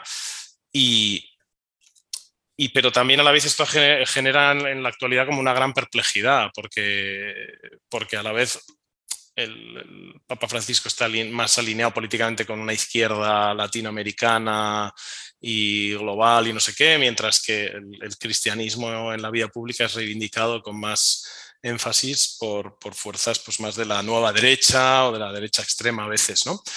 Eh, y entonces, ¿con, qué me quedo? ¿no? Y Yolanda Díaz va a ver al Papa, pero Santiago Pascal o Isabel Díaz Ayuso, pues lo critican, ¿no? Eh, bien, en, ese, sentido yo creo que el, cristianismo también, eh, digamos, en la época de Juan Pablo II está como intentando reivindicar el cuño, la raíz, la, expresión cristiana de la democracia liberal, de los derechos de los derechos humanos, del proyecto europeo, eh, y por lo tanto promoviendo una interpretación de los derechos humanos y la democracia liberal compatible con la antropología, con la visión del hombre propia del cristianismo, sin imponer una visión confesional, pero, pero consiguiendo que que se interpreten las cosas en clave más cristiana que, en este progresismo emancipatorio o lo que quieras. Y yo creo que ese proyecto ha fracasado, eh, en el sentido de que, eh, o sea, si ahora mismo, si ahora mismo se hiciera una, una, declaración de derechos, pues el mismo Macron el otro día lo decía, ¿no? Una declaración de derechos europea tendría que incluir el derecho al aborto, ¿no? Eh, no, no, una posibilidad de no, no vamos a castigar a quien aborta porque es una cosa muy complicada. No, no, esto es un derecho, ¿no? O una redefinición del matrimonio, una serie de cosas que, dices, ya está, esto, esto es un proyecto que está, que está fracasado y en ese sentido el, cristianismo yo creo también se va, los pensadores y políticamente se va reorganizando, estamos en un momento de confusión, pero se va reorganizando hacia una propuesta pues mucho más esencial de, que el, cristianismo no es la defensa del derecho a la vida en, una democracia liberal. No es democracia liberal pero sin aborto. Es como decir, el cristianismo es otra mm. cosa. Es otra cosa que trasciende la política y que en ese sentido yo creo que esto también es liberador. Em, pero a la vez es una cosa que implica, que, tiene implicaciones, que tiene implicaciones políticas y que y que a la, mm, fin, y, que esas son implicaciones políticas tienen mucho de ambiguo, ¿no? Em, Perdona, eh, Ricardo, eh, eh, es que esto ya es complicado, ¿no? es complicado, sí, donde, donde yo iba era un, poco también a... ¿Qué tipo de, a ver cómo ponerlo también por mi parte, ¿no? Eh, ¿Qué tipo de demandas se pueden hacer? A ver, el contexto general, yo creo que siempre tiene que haber un contexto general o un, lenguaje, digamos, porque si no, no nos entendemos, ¿no? Entonces, unas reglas de juego, si quieres, básicas, por no ponerme muy, muy, muy, muy hortera con los términos, casi una protopolítica, ¿no? Quiero decir, aquello lo que estamos de acuerdo antes de empezar la política y ahí ya nos quedamos, ¿no? Bien, entonces, eh, si tenemos una concepción de aquello que está antes de la política, que es totalmente distinta, entonces no podemos entendernos, no podemos funcionar sin violencia. Bien, entonces, dada ese pluralismo de valores que es no hay ninguna sociedad avanzada, digamos, que donde reine más o menos eh, una cierta libertad, donde no haya pluralismo de valores. Bien, entonces ese es el terreno de juego. Eso determina una de las reglas de juego, ¿no? Bien, entonces, en ese contexto, ¿qué tipo de demandas pueden hacer los cristianos que no contradigan principios democráticos? Los cristianos y en general cualquier persona que tenga que quiera... convicciones religiosas, morales y tal, ¿no? Es decir, no estamos hablando de, un tipo de... La naturaleza es totalmente distinta si, si, hablamos de que el tipo de sucesiones tiene que estar un poco más arriba o un poco más abajo. Eso es otro rollo, ¿vale? Entonces, no, son, estamos hablando de principios fuertes, etcétera, ¿no? De concepciones sobre la vida en general, ¿vale? Entonces, sin llegar o sin incurrir en el problema de la imposición de valores, tú hablabas antes de imposición, respetando ese pluralismo, ¿qué se puede demandar? ¿no? Quiero decir, se pueden negociar, dicho de otra forma, se pueden negociar los principios cristianos en la vida política, como por ejemplo, son los que he pensado son todos morales en ese sentido fuerte, ¿no? Pero puede haber otros. Quiero decir que no se restringe solo a esto, lo sé. ¿no? La cuestión del aborto, la cuestión de la eutanasia, la cuestión del matrimonio entre personas del mismo sexo. Quiero decir, ¿qué tipo de de negociación, de transigencia puede haber ahí? O, quizás no puede haber ninguna. Quiero decir, es una cosa de, todo o nada. Yo creo que ahí radica uno de los problemas, no tanto del cristianismo, sino una persona que viene de, no sé, que es judío, que es musulmán, también tiene el mismo tipo de problemas, porque tiene una concepción que es, en su naturaleza es distinta a una persona que no tiene esa, digamos, esa dimensión de, creyente, de una fe, ¿no? Sí. Sí, yo creo en, o sea, hay algo propio de la visión cristiana, al menos así más o menos mainstream católica, ¿no?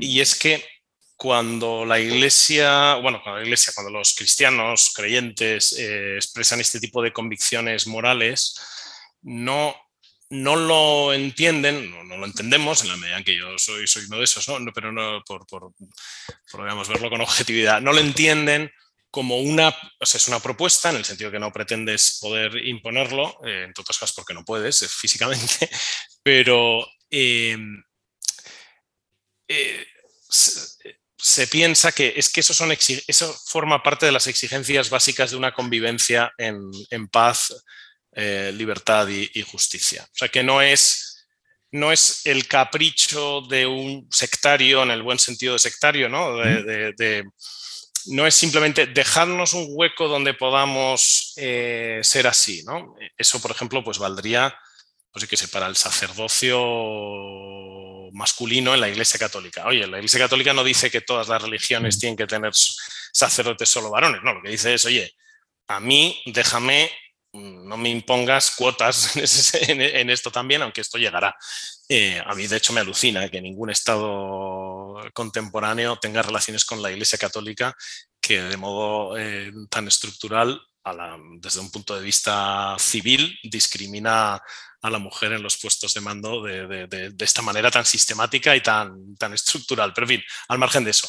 Eh, cuando, cuando un cristiano dice, oye, el aborto, oye, el matrimonio, oye, estas cosas, no está pretendiendo decir, yo tengo derecho a, hacer las cosas de esta manera, sino que está diciendo, ojo, que o respetamos esto o nos estamos cargando el marco común, ese marco prepolítico o protopolítico que estabas tú diciendo, ¿no? O sea que eh, luego ya hay cosas que efectivamente pues son pues, pues más, más que son sectarias, porque son, oye, yo soy así, pero este es mi problema, tengo esta fe, tengo esta revelación, tengo estas reglas internas, y luego hay otros temas que son desde un punto de vista cristiano, opinables, o sea, en las que caben un pluralismo de soluciones. Pues no, no hay nada en el cristianismo que te diga que tengas que ser, pues como lo que hablábamos sobre la educación, ¿no?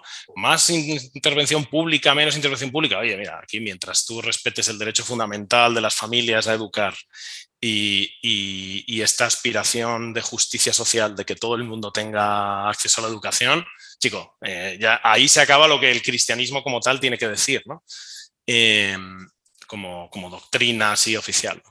Pero bueno, entonces esto, yo creo que es lo que muchas veces no, se entiende. O sea, que, que, que, cuando un cristiano está diciendo no al aborto, no está diciendo yo como cristiano estoy en contra del aborto y, está mal, por tanto tiene que estar mal también para ti, lo tengo que prohibir, sino que, oye, es que la igualdad de todas las personas en el ejercicio de sus derechos es un principio fundamental de la, convivencia política. Y, la convivencia política se deteriora gravísimamente si esto no se respeta. Y, y, yo creo que cada vez, pero yo creo que cada vez más, y perdón que pasó página dentro de lo mismo, ¿no? que parte de este de esta situación en la que el cristianismo, la estrategia cristiana en la sociedad plural también tiene que cambiar porque ese pluralismo se ha vuelto menos, el, cristianismo ha pasado de ser un elemento mainstream del pluralismo a ser un elemento marginal de ese pluralismo, al menos en cuanto a su empuje eh, sí, en, la esfera pública. Eh, y por poner el ejemplo de lo del aborto, ¿no? O sea, creo que el, cristianismo o el cristiano o la persona con convicciones que encajan en el cristianismo tiene que, hoy en día, tiene que insistir mucho más en la vida es buena que la vida es un derecho. La vida es un derecho es un argumento bien, que tiene, pienso, buenas razones, ¿no?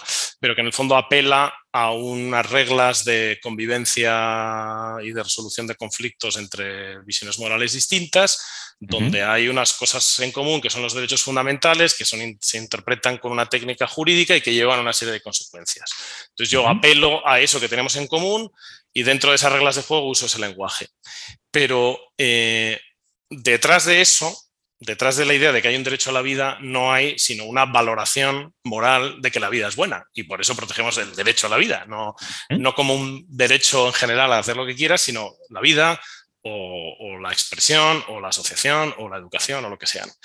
Eh, y eh, creo que en este momento la pelea es mucho más afirmar la bondad de las cosas y la bondad de las cosas no se afirma fundamentalmente eh, ni imponiéndola ni, proponiendo leyes, sino sobre todo viviéndola con alegría y con belleza y, de, modo, y de modo atractivo eh, que, de, que, de, derechos. Y, en esa conversación, de alguna manera, la conversación pública cristiana deja de estar mediada por, los tribunales constitucionales. ¿no? O sea, yo hablo como para convencer a un tribunal constitucional para que él imponga lo que a mí me parece que, está bien, eh, pero en ese sentido no soy yo el que lo está imponiendo, es la Constitución o lo que sea, eh, y apelar de modo más directo a la conciencia, al corazón, a la existencia de las personas. Oye, es que es, buena la vida, es bueno tener hijos, es bueno dedicarse a, cuidarlos, es bueno que haya una demografía eh, pujante, pero no solo por, consideraciones macroeconómicas y de soberanía de la cultura, sino que, mm. que, es que esto, eh, la vida es buena y, es, y el bien es difusivo y, lo, y, y, hay que... Bien, esto es una cosa y luego otra, otra que me parece fundamental es que el... O sea, una de las grandes cosas que tiene el cristianismo es, es este por un lado, el cristianismo aspira a, configurar la vida pública también, ¿no? Y, en este sentido esto es, esto es irrenunciable, ¿no? Pero a la vez implica por sí misma una limitación del poder del Estado, pero no del poder en cuanto a competencia en la Constitución, sino del papel que tiene la política en la vida buena, ¿no? O sea, lo que se puede esperar del Estado y lo que no. Em, y en este sentido creo que, que es o sea, en la medida en que hay una religión, una religión verdadera, entre comillas, el horizonte último de la vida humana ya no es el político. La solución última de los problemas de la, de la, maldad humana, lo que hablábamos antes, ya no es una solución política, ya no es de que, gane mi partido, ¿no? Esto es, un problema eh, más radical, ¿no? Y eso creo que es el, eh, lo más liberador que tiene el cristianismo respecto del peligro del totalitarismo político eh, de las religiones políticas, que es en lo que creo que una vez quitas el cristianismo de las sociedades eh, claro, la aspiración ilustrada, volviendo a criticar un poco la ilustración, sería que ah, es que la gente ya no es religiosa o es religiosa en un sentido muy, muy restringido de su vida personal y entonces se comportará de modo racional. Y dices, no, no, la gente es el, el, ser humano es un ser religioso y la religión tiene que ver con la política, tiene que ver con la comunidad, tiene que ver con el sentido, tiene que ver con, con la esperanza, tiene que ver con la justicia última frente a las injusticias que sufrimos aquí. Y por lo tanto, si a toda la gente le quitas el gran relato religioso, pues es que va a entrar por la ventana en forma de religiones de sustitución, eh, de religiones eh, políticas, como creo que es bastante obvio, aunque quizá ya es un lugar común, ¿no? Eh, que, está, que está sucediendo hoy en día, pues con todo este moral woke, eh, moralismo activista, victimista, etcétera, que, vemos. Y en ese sentido me parece que el, bueno, esto es, esto es, una segunda cosa y quizá la tercera cosa es el del, cristianismo y de un cristianismo consciente de sus errores históricos y de los pecados en, términos cristianos, es la, la misericordia, la compasión, ¿no? el, el, eh, el, cristianismo, la aspiración no es tanto a, hacer aquí y ahora el reino de Dios y un mundo perfecto donde la gente se porta bien y donde todo sale bien, sino a ser eh, una presencia que acoge a los seres humanos con todas sus fracturas y con todos sus errores, pero también con todos sus dolores, sus heridas, sus, sus incapacidades, sus impotencias. Mm, pero esto el, está el barro, ¿no? Del que hablábamos antes. El barro del que hablábamos antes, pero eso está conectado con lo segundo, ¿no? Porque la solución a todo eso no está aquí, ¿no? No está en organizarnos de una determinada manera, no está en que no haya aborto y en que no haya matrimonio homosexual. Eso a lo mejor es, es deseable, es mejor, lo que quieras, pero no es la solución al problema. El problema del ser humano está, eh, viene de antes y se resolverá después. Esta es la gran narrativa de la esperanza cristiana, ¿no? O sea, que y, la esperanza no te quita el compromiso con hacer la vida mejor a la gente que tienes alrededor, pero fundamentalmente ese compromiso se traduce en, esto, en misericordia, en compasión, ¿no? en, en, reconocer que la gente, pues que, no, que, no, eres mejor que los demás y que los problemas que tienen los demás no, no, tienen una solución estructural eh, que hay que echarle a la cara, sino que hay que abrazarlos uno a uno en, la, en, la, en, la, vida de la gente. Bueno, en fin, estas tres cosas me parece que son claves. O sea, bienes, mostrar lo bueno en vez de reclamar derechos, defender derechos, lo específico de la religión y la esperanza como campo que es de la religión y no de la política, y también por eso la primacía de la compasión. ¿no? Hace un tiempo eh, entrevistaban, hace tanto, a, Pablo Dors aquí y él y le preguntaba por los valores, ¿no? Y él me decía, a mí me dan igual los valores, ¿no? A mí lo que me interesa son las vidas vividas como ejemplo. Y, me, recuerda mucho, ahora lo estoy, lo estoy vinculando un poquito, ¿no? Pero si entiendo un poco el, mapa que has trazado, también a mí el que me interesaba, hay, hay muchas situaciones aquí, ¿no? Pero a, mí me interesaba, y, es eh, por, por, lo que te preguntaba, una de ellas sobre todo. Desde luego estamos de acuerdo en que tratar de imponer una determinada, unos determinados valores, por lo menos en una democracia liberal, es muy complicado. ¿no? Quiero decir, no, no es que no, no se intente hacer, quiero decir, esto no tiene nada que ver con la religión, Quiero decir, el rodillo se intenta pasar todos los días, ¿no? Eso, pero, eso, eso, pero, pero, quiero decir que, es un rodillo secular que, tiene tanto de malo como cualquier otro tipo de rodillo. Bien, em, entonces, y ni siquiera estoy diciendo que lo, que se puede imponer en una sociedad democrática es lo que sale del, del, Parlamento, que esto tiene truco también, ¿no? Porque también depende, oye, si en un momento dado tienes una correlación de fuerzas en un Parlamento que te quiere imponer barbaridades, quiero decir, ¿por qué tenemos que aceptarla? Entonces, nosotros en las sociedades democráticas liberales tenemos algo muy importante, muy denostado, que son las instituciones contramayoritarias. Tú has citado una, por ejemplo, eh, el Tribunal Constitucional. Quiere decir, no todo vale aunque haya una mayoría. ¿Vale? Pues dejámoslo ahí, ¿no? Entonces, pero, pero quitado esto, que yo creo que es aceptado en general por cualquier persona que no tenga una patología social, ¿no? Quiero decir, esto es, así, esta es, esta es la regla del juego. Bien, también hay otra opción que es muy válida en otros lugares, por ejemplo, en países anglosajones, que es un poco no tanto mm, eh, empujar a que todo el mundo se comporte de una determinada manera, que hay unos determinados valores, unos determinados límites, sino déjeme usted a mí mi parcela. ¿No? Entonces, y hay un pluralismo, digamos, de otro tipo, un pluralismo religioso, llámalo multiculturalismo, llámalo como quieras, ¿no? Donde oiga, para ciertas cosas tenemos unas reglas comunes y en otras yo tengo mis propias reglas de la comunidad, ¿no? Esto es muy evidente en Estados Unidos, es evidente en Reino Unido, en Canadá también, etcétera, ¿no? Hay diversos grados, ¿no? No era esto tanto lo que me interesaba, ¿no? Porque yo pienso que esto también tiene una cierta patología, que es que Tú puedes decir, ah, sí, usted como tiene una regla, usted eh, está en una comunidad musulmana ortodoxa, digamos, y a usted le parece bien regirse por la Sharia. Por ejemplo, oiga, mientras lo haga usted en su comunidad, no, a mí me parece que por encima de grupos religiosos hay una ciudadanía. Entonces, a lo mejor mis conciudadanos de género femenino, por ejemplo, lo están pasando muy mal en esa circunstancia, con lo cual yo estoy legitimado para, para decir algo sobre cómo se regula esa comunidad. ¿no? Quiero decir, entonces a mí no me parece solución tampoco. Entonces, lo pongas como lo pongas, no puedes escaparte de lo que te preguntaba un poco al principio, ¿no? Es eh, cómo se rige el cristiano en tanto que ciudadano, en tanto que miembro de la comunidad política. Quiero decir, y tú me estabas hablando también, si lo he entendido bien, en que, bueno, más allá de, imponer valores de, o de intentar imponerlos, hay una parte ahí de decir, oiga, es que más allá de si a mí me parece bien el matrimonio de personas del mismo sexo o no, que es una cosa que, debatimos, ¿vale? Yo creo que la vida debería ir por aquí, o yo creo que el aborto es malo porque, la, porque si hay una situación donde hay unos supuestos de aborto, etcétera, que esto habrá otras personas que lo pensarán totalmente al revés, ¿vale? Eh, em, se degrada una cierta concepción de la vida. Vamos a ponerlo así, ¿no? Si te he entendido bien, ¿no? Y luego hay muchas otras personas que piensan que es lo que se degrada en cuanto a la libertad humana es en el no tener la opción de que haya un aborto en ciertos supuestos o en muchísimos de ellos, ¿no?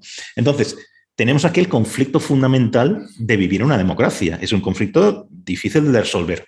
Pero, dicho esto, con todo este rollo, le doy una vuelta de tuerca más a esto. Y esto me parece un poco, a veces lo planteo, y yo mismo me pregunto si viniendo una persona no creyente, esto no es contradictorio con lo que acabo de decir, ¿no? ¿No, crees que hay una cierta timidez o reparo de los cristianos a organizarse, a hacerse escuchar, a luchar contra ciertas caracterizaciones? ¿eh? Los católicos son unos meapilas y unos reaccionarios, todos ellos, ¿no? Este tipo de clichés, ¿no? Entonces, yo pienso, ¿eh? de nuevo, esta es la parte que a mí me parece que, estoy caminando un poco en un campo de minas, ¿no? Personalmente, que si uno tiene una postura moral fuerte, ¿vale? que cree beneficiosa para la sociedad, ¿vale? Para, para, vivir juntos, ¿no debería ser uno más beligerante en la vida pública? Te planteo. Sí, pues y yo creo que las dos cosas son, son compatibles y, que son necesarias. Esta, esta, beligerancia en la vida pública, de alguna manera, es lo que, lo que decía en estos tres puntos que me he improvisado más o menos, ¿no? De, de hablar de lo bueno, Oye, es que tú tienes que hablar, hablar de lo bueno, que ya digo, no es solamente expresarlo, no es solamente escribir artículos, es sobre todo vivirlo, pero también es, es proponerlo, es, es, defenderlo, es hacerlo, convertirlo en una, en una magnitud social real que no se va a disolver eh, ante la presión de, otra cultura. Em, y a la vez uno tiene que, convivir con, situaciones que considera que son subóptimas, por decirlo de alguna manera, y ahí yo creo que es, clave en, el sentido clásico de la, tolerancia.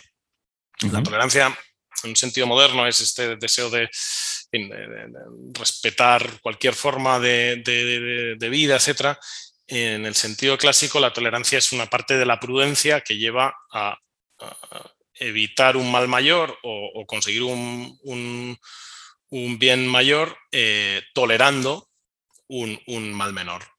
Eh, tolerar no es lo mismo que afirmar, o sea, que, aprobar, ¿no? ni que respetar. sí, yo hay cosas que no apruebo, intelectualmente a lo mejor ni respeto, ¿no? Eh, pero las tolero en el sentido de que las sobrellevo eh, no, no, no, hago una, respuesta. Y, en esto, el, claro, la, bueno, pues, pues para el que vive en un mundo que, donde las cosas son como no le gustan, pues tiene que tolerar.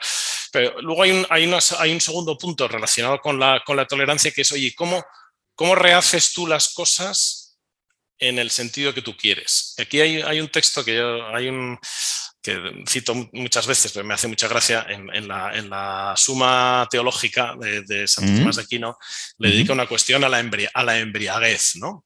Entonces, eh, sobre si la embriaguez es pecado, sobre tal, todo con este método que él tiene y que a veces eh, yo creo que él mismo hace un poco de, broma, ¿no? Porque ahí en, ese sitio llega a decir que, bueno, que el que no bebe suficiente vino no está exento de pecado, ¿no? O sea, porque la virtud es el punto medio entre un exceso y un defecto, en la embriaguez se puede empezar a pecar por exceso, pero hay una pacatez, ¿no? Que, también, que también sería pecado. Pero, y, Aristóteles otra vez, sí. Sí, es Aristóteles en el fondo, ¿no? Em, pero él añade ahí una cosa, una cita de, una carta de, Agustín de Hipona a un obispo, ¿no? Que tenía, se ve que su ciudad tenía, había bastante cachondeo, ¿no? Y era un hombre, pues, que quería que las cosas se hicieran bien. Y entonces, pero, y, le dice una cosa que es como muy contraintuitiva, que es cuando un, cuando un desorden, ¿no? Las, él habla ahí de las orgías, de la bebida, de las comilonas y tal. Cuando un desorden es, es pequeño, es poco frecuente, entonces hay que ser muy contundente al corregirlo. Pero cuando, cuando está muy extendido, hay que recurrir a la persuasión y ser paciente y, tenaz y, no, no, no, cortar cabezas. parece contraintuitivo. parece contraintuitivo y la mentalidad puritana es exactamente la contraria. Si el mundo está fatal, entonces hay que salir y gritar mucho y quemar a mucha gente alrededor. Y dices, no, no, no, es que exactamente al revés. Si el mundo, en tu visión de la jugada, está fatal, eh, pues tienes que, tienes que, tienes que ir con, tiempos largos, tienes que ser persuasivo, tienes que mostrarlo, tienes que mostrar lo bueno mucho más que corregir lo malo, tienes que recurrir mucho menos a la coacción y sin embargo, si en el mundo está bien y de repente hay alguien que hace algo que está mal, ahí hay que ser mucho más taxativo, que uno diría, no hombre, no, si justo, si es solo un caso, tampoco hay que, tampoco hay que ser muy bruto y tal. Ni de, no, no, no, si cuando las cosas están bien eh, hay que ser más esta cosa contraintuitiva yo creo que también es muy importante para el, cristiano que tiene que tolerar cosas que, no le gustan, convivir con cosas que no le gustan eh, y a la vez a la hora de, pensar en cómo ir hacia lo que le gustaría, pues tiene que ser mucho más prudente. Claro, aquí depende, aquí también es como estamos en un momento de cambio histórico, esto que más o menos he descrito antes, hace 40 años, cuando, que es cuando, digamos, el catolicismo elabora 50, 40 años, cuando el catolicismo elabora el modo católico de estar en una democracia liberal con pluralismo de valores, porque antes, antes no, eso no estaba muy elaborado, ¿no? y eso pasa a ser mainstream. Eh, estas cosas eran poco frecuentes. O sea, la eutanasia era una opinión marginal. El matrimonio homosexual era una opinión marginalísima. Ah, el aborto era un problema que estaba creciendo, pero que había muchos países donde todavía no existía. O sea, y entonces, oye, hay que ser contundentes, hay que hablar, hay que oponerse, hay que tal, porque estás todavía en condiciones, esto es un juicio de prudencia que harían las personas en, su momento, de parar eso y de, y de, y de que se conserve lo que tú consideras bueno. Pero 40 años después, eso está muy consolidado en muchos sitios, no en todos, hay, hay países que son distintos, ¿no? hay zonas del mundo muy, muy distintas a la nuestra, como cualquiera sabe, ¿no? Pero en fin, en Europa, en España en concreto, esto es lo que hay. Eh, y por tanto, el modo de combatir, y el modo de combatir eso no es seguir con una defensa aguerrida de esas cosas en la vida pública, no porque te parezca, no porque cambies tu juicio sobre si están bien o mal, no porque no te parezca, sino porque precisamente como están mal y está muy extendido, pues chico, mm, a la gente habrá que convencerla de otra manera, porque no sirve de nada o serviría de menos eh, recurrir a, grandes arengas o a grandes eh, condenas o, o incluso a la, coacción, que la coacción siempre ha tenido un papel en, la educación, en, la, vida pública, pero, pero en esto contraintuitivo, cuanto más extendido está algo que te parece problemático, menos tienes que pensar en la, coacción. Hay una cita del carnal Newman que claro, empezaba, él vivía en un mundo que empezaba a ser eh, post-cristiano y muy incipientemente, pues el país era, es todavía oficialmente cristiano. Entonces, él, pero hablaba de los obispos y dice, los obispos dice, deberían usar más la razón que la fuerza para convencer a la gente. dice, sobre todo porque no la tienen. Mm, Entonces, mm. Eh, bueno, pues estamos en un momento en el que los cristianos deben usar más la razón y no la razón en un sentido así racionalista, abstracto, sino propositivo, de la razón de bien que tienen las cosas, eh, que las tentaciones, usar la fuerza, sobre todo porque no la tienes. no, no. Entiendo, entiendo por qué traías ahora la suma teológica, que por cierto es un libro magnífico cuando estudias historia del pensamiento político. ¿eh? Está, está hombre, sirve para muchísimas cosas. ¿no? Hombre, compendia varias tradiciones y las junta y sí, sí. Sí, sí. Eh, y yo pienso personalmente, fíjate, esto de nuevo, eh, me sigo moviendo en un terreno incluso personal, ¿eh? de, de, cupo en un garaje, pero yo parece raro que, que, como no creyente yo diga esto, pero yo creo que sí, el mercado de las ideas, que también es una cuestión fundamental de las democracias liberales, se enriquece con unas voces, digamos, oye, tú eres cristiano y piensas que esto es como por dónde debe ir la sociedad, ¿vale? Y yo creo que deben estar presentes y deben estar más presentes. Esta es la parte que yo creo que es un poco extraña, pero tampoco pasa nada porque yo, yo soy el primero que te digo que, que a lo mejor yo voy a contestar muchas de estas cosas y otras, y, otras de estos principios a lo mejor me van a hacer pensar y yo puedo cambiar mis posturas, cambiarlas en partes o incluso reafirmarme más con este ejercicio intelectual que he hecho. Lo que no puedes hacer, creo, en ningún caso, a ver, con poquitas cosas, eh, yo diría que no deben entrar al mercado de las ideas, ¿no? Es decir, que si alguien es, eh, yo qué sé, qué tontería podría decir, alguien claramente racista, yo creo que eso no merece la pena de, discutirlo. Básicamente porque es que, aparte de lo moral, no sacas nada en concreto de ahí, punto. Esto está requete superado, ¿no? Y gente que tiene, que es tan sectaria y tan fanática, que trae, básicamente lo que trae es odio, por ejemplo, pues esto yo creo que ahí poca utilidad tenemos como debate social. Pero todo lo demás, y esto es muy poquito, están los márgenes, ¿eh? Todo lo demás yo creo que debe entrar y debe entrar con fuerza, con la fuerza de los argumentos, no con la fuerza de la violencia ni de la imposición. ¿no?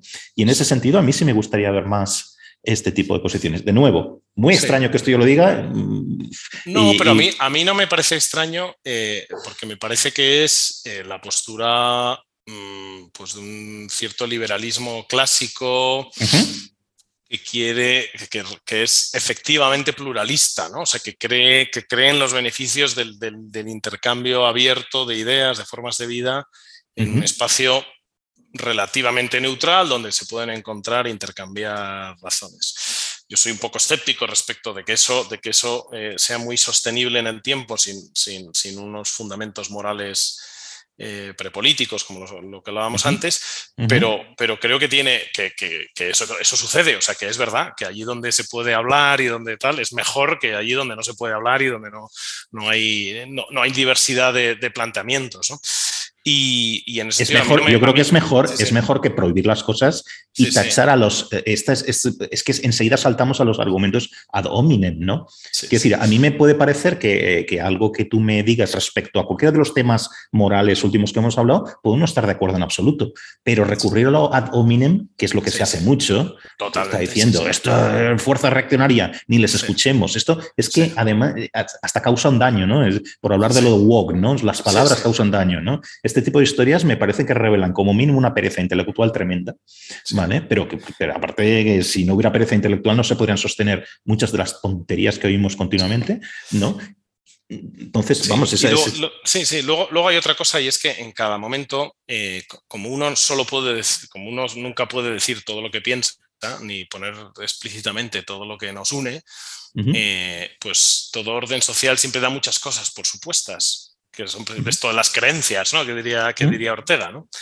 Em, claro, estamos en un momento donde al, desaparecer esas creencias, eh, pues pasan cosas, claro, pasan cosas, son sustituidas por otras ortodoxias, son, hay, hay, prácticas sociales que se ven dañadas, uno ve que, que se ha hecho un daño al perder esas creencias. Entonces, de repente resulta interesante volver a oír a los que tienen esas creencias, a los que las mantienen, porque te, te explican por qué alguien sensato podía pensar lo que se pensaba, pero hemos dejado de pensar y sin embargo era parte de lo que nos gustaba y estamos perdiendo. No sé si me explico. Eh, sí, sí, sí, no, Y entonces dices, oye, em, claro, dices, sí, es que en el fondo siempre he pensado que el, bueno, siempre he pensado no, pero a, veces pienso no, las, las, ¿cómo dice? La, utilidad, utilidad marginal decreciente del, del, liberalismo, ¿no? de, la de la emancipación, por, decirlo de otra manera. Es que al, principio emancipar está muy bien, o sea, genera, aparte del lo entusiasmante del sentimiento de la libertad es que además, como siempre hay estructuras de poder injustas y cosas que tal, pues oye, esto siempre es positivo y casi todo el mundo puede estar de acuerdo, ¿no? Un católico conservador y un liberal y tal. Pero llega un momento en el que dices, oye, esto empieza a cargarse las prácticas sociales y los valores que había detrás de una cierta normalidad de la vida familiar o una cierta normalidad del diálogo intelectual, una cierta normalidad del discurso público y empiezan a pasar cosas raras. Entonces dices, eh, eh, pues claro, te das cuenta de que somos más cristianos, o sea, un liberal es mucho más cristiano de lo que se pensaba cuando el enemigo era una sociedad demasiado cristiana, entre comillas. Mm. Eh, y, eso yo creo que es un fenómeno que le, que le pasa a, mucha gente y que se manifiesta pues, en un interés por las ideas, por una tradición intelectual, por una, también por una estética, una experiencia ritual, por decirlo así, y, de prácticas sociales que, que un pensamiento liberal toma por supuestas. Mm, pero que, mm. que, no propone el, liberal, no forma parte de lo que propone el liberal, forma parte de lo que da, por supuesto, el liberal. Entonces, claro, cuando se lo han quitado, el liberal no tiene en su caja de herramientas esas cosas, las tiene que coger de una tradición que es más antigua, llámala conservadora, llámala cristiana, lo que sea. Ahí va. Ahí va. Fíjate que ahora estamos, eh, estaríamos entrando, y lamentablemente ya no tenemos tiempo porque llevamos bastante rato, rato hablando, pero me encantará tenerlo en, un, en, el, en el, futuro, esta, esta discusión, si quieres. Estamos entrando casi un poco en, en también cómo, cómo, qué diálogo puede haber también o, o, qué validez tienen unas posturas y otras entre liberales, digamos, un liberal estricto, si quieres, un liberal clásico, y, y, lo que podríamos englobar en, de forma muy genérica en lo conservador, ¿no? No conservador en un sentido de, de utilizado como juicio, sino como pura descripción de una serie de ideas de cómo concibes la sociedad, si tú necesitas, eh, digamos, más allá de, digamos, si un liberal eh, solo le basta, estoy haciendo casi un poco cliché de esto, ¿no? Una pertenencia a una comunidad simplemente por unas leyes que considera legítimas y ya vale, ¿no? Eh, mientras que un conservador estaría más, es que necesitamos algo más, una cierta idea de comunidad, un valor que le das a la tradición, eh, este tipo de cosas. Todas estas cosas, evidentemente, nos, se nos escapa que no son blanco-negro, ¿vale? Pero yo creo que hay una, y ahí la gradación es importante, ¿no? Pero creo que hay aquí un diálogo, un diálogo también muy interesante, ¿no? Mm, en fin, yo tengo mi propia postura, ¿no? Pero... Sí, o sea, yo creo hay una visión, hay una versión más o menos, eh, no sé cómo decirlo, toquebiliana, ¿no? De esto, ¿no? Que, es el, los fundamentos, sí, los fundamentos, el, liberalismo, esto de Beckenferde, ¿no? El liberalismo, el Estado liberal vive de presupuestos que él mismo no puede garantizar. Eh, entonces, si tú quieres tener un Estado liberal, unas instituciones que funcionen al modo liberal, con una cierta apertura en la discusión, un respeto al relativo siempre, pero, pero real, respeto al, pluralismo, etc. Eso no se consigue solo con reglas de juego liberales y con principios morales liberales, sino que necesitas eh, pues un caldo de cultivo moral, de familia, de educación, de religión, de, sentido de pertenencia a la comunidad política, historia. Mm. De, continuidad con la historia y de sentido de responsabilidad sobre el futuro y de esperanza también sobre el futuro. Que, el pensamiento liberal por sí mismo no, y las instituciones liberales por sí mismas no, no dan. Luego está la pregunta de no solamente si no lo dan, sino hasta qué punto lo erosionan. O sea, mm. y por tanto, cuánto hay de, complementariedad muy fácil o de convivencia complicada, ¿no? Que yo antes pensaba más, estaba más en la complementariedad fácil y cada vez más veo una, una, una convivencia difícil, pero, eh, pero yo creo que eso em, eso permite, eh, eh, claro, esto es, un, esto es el liberalismo conservador de alguna manera o un conservadurismo liberal, ¿no? La idea de que, y, yo lo, lo, mi modo de resumirlo es que es algo así como un orden político liberal es mucho más eh, sostenible, es más fácil o solo es posible en una sociedad que sea de algún modo cristiana. No solamente por su origen histórico, que esto es inapelable, solo nace en una sociedad cristiana, sino que solo se conserva en una sociedad que en algún sentido es cristiana o en ese sentido que conserva cosas eh, cristianas. Y, lo, y, sin embargo, eh, no es posible una, forma de vida cristiana en una sociedad que sea solo liberal. O sea, una sociedad que es solo liberal acaba teniendo un componente de, religión política también, de definir eh, desde un punto de vista metafísico liberal, no, no, hay liberalismo político, las formas de vida buena y las formas de vida rechazables en sociedad, que acaba siendo contradictorio con el cristianismo. Mencionaba antes eh, un tema un poco, digamos, sectario, ¿no? Como el, sacerdocio femenino, ¿no? Y dices, bueno, es que esto es, esto es absolutamente aberrante en una mentalidad liberal, ¿no? Y no, mm. debería, y, no debería ser tolerado como, como una parte del pluralismo social. Esto debe ser eliminado, o por lo menos, si es tolerado, debe ser tolerado en un sentido clásico, como decíamos antes. Una cosa que consideramos mala, pero que no nos vamos a cargar porque sería muy complicado. Pero esto es malo. Eh, claro, y yo de verdad lo pienso así. O sea, oye, que si alguien piensa que, esto del catolicismo tiene algunas cosas eh, muy intragables para, una mentalidad liberal. ¿no? Esa es una. El bautismo de los niños es otra, por ejemplo. O sea, que la inscripción religiosa sea una cosa que deciden otros por ti. Eh, y, en la que, y en la que eres educado. Eh, claro, esto es totalmente contrario con la visión de la libertad religiosa como elección. No, no, eh, evidentemente hay una cierta libertad, el cristianismo siempre exige una cierta libertad religiosa en el sentido que el adulto pues tiene que tomar sus decisiones, etcétera, pero, pero parte de que a este niño lo han catequizado. Lo han catequizado hasta en la cofradía, hecho la primera comunión y para cuando, y cuando alguien es adulto y va a pensar, su abuela reza el rosario y ha ido a misa y el cura no sé qué y tal. O sea, mm, no, no es muy compatible con una idea de la religión como adscripción voluntaria. Sabes que también hay todo una. Quiero hay eh, miles de libros que hablan sobre estas cosas. Eh, cuando hablas de multiculturalismo, esta, esta, invención tan canadiense, por cierto, del multiculturalismo liberal, que a mí no me, no me, convence del todo, pero, pero, pero bueno, es una cosa u otra. Eh, pero bueno, la, la, la, esencia, lo que estás escribiendo es la esencia entre, más allá de la religión, de, de la, del debate liberal comunitarista, que es el debate clásico, digamos, o lo era hasta hace muy poquito. ¿no? Yo, yo, con todo lo que aprecio a autores conservadores nos está pensando, ahora te está escuchando, Scruton, que yo creo que nos debe gustar a los dos, eh, Chesterton, por ejemplo, que Chesterton por más por lo literario, eh, pero yo cada vez me siento también un poco, y te digo, esto será un futuro, un futuro debate, eh, que creo que es interesante, más como Asterix así en su aldea, ¿no? Obligado incluso a, digamos, a repensar para mí mismo mis convicciones liberales, de ese liberalismo que tú estabas casi, entre comillas, criticando, ¿no? Ese liberalismo que se sostiene en las propias reglas de la libertad para todos, etcétera, ¿no? Eh, eh, Asterix defendiendo ese cosmopolitismo, etcétera, ¿no?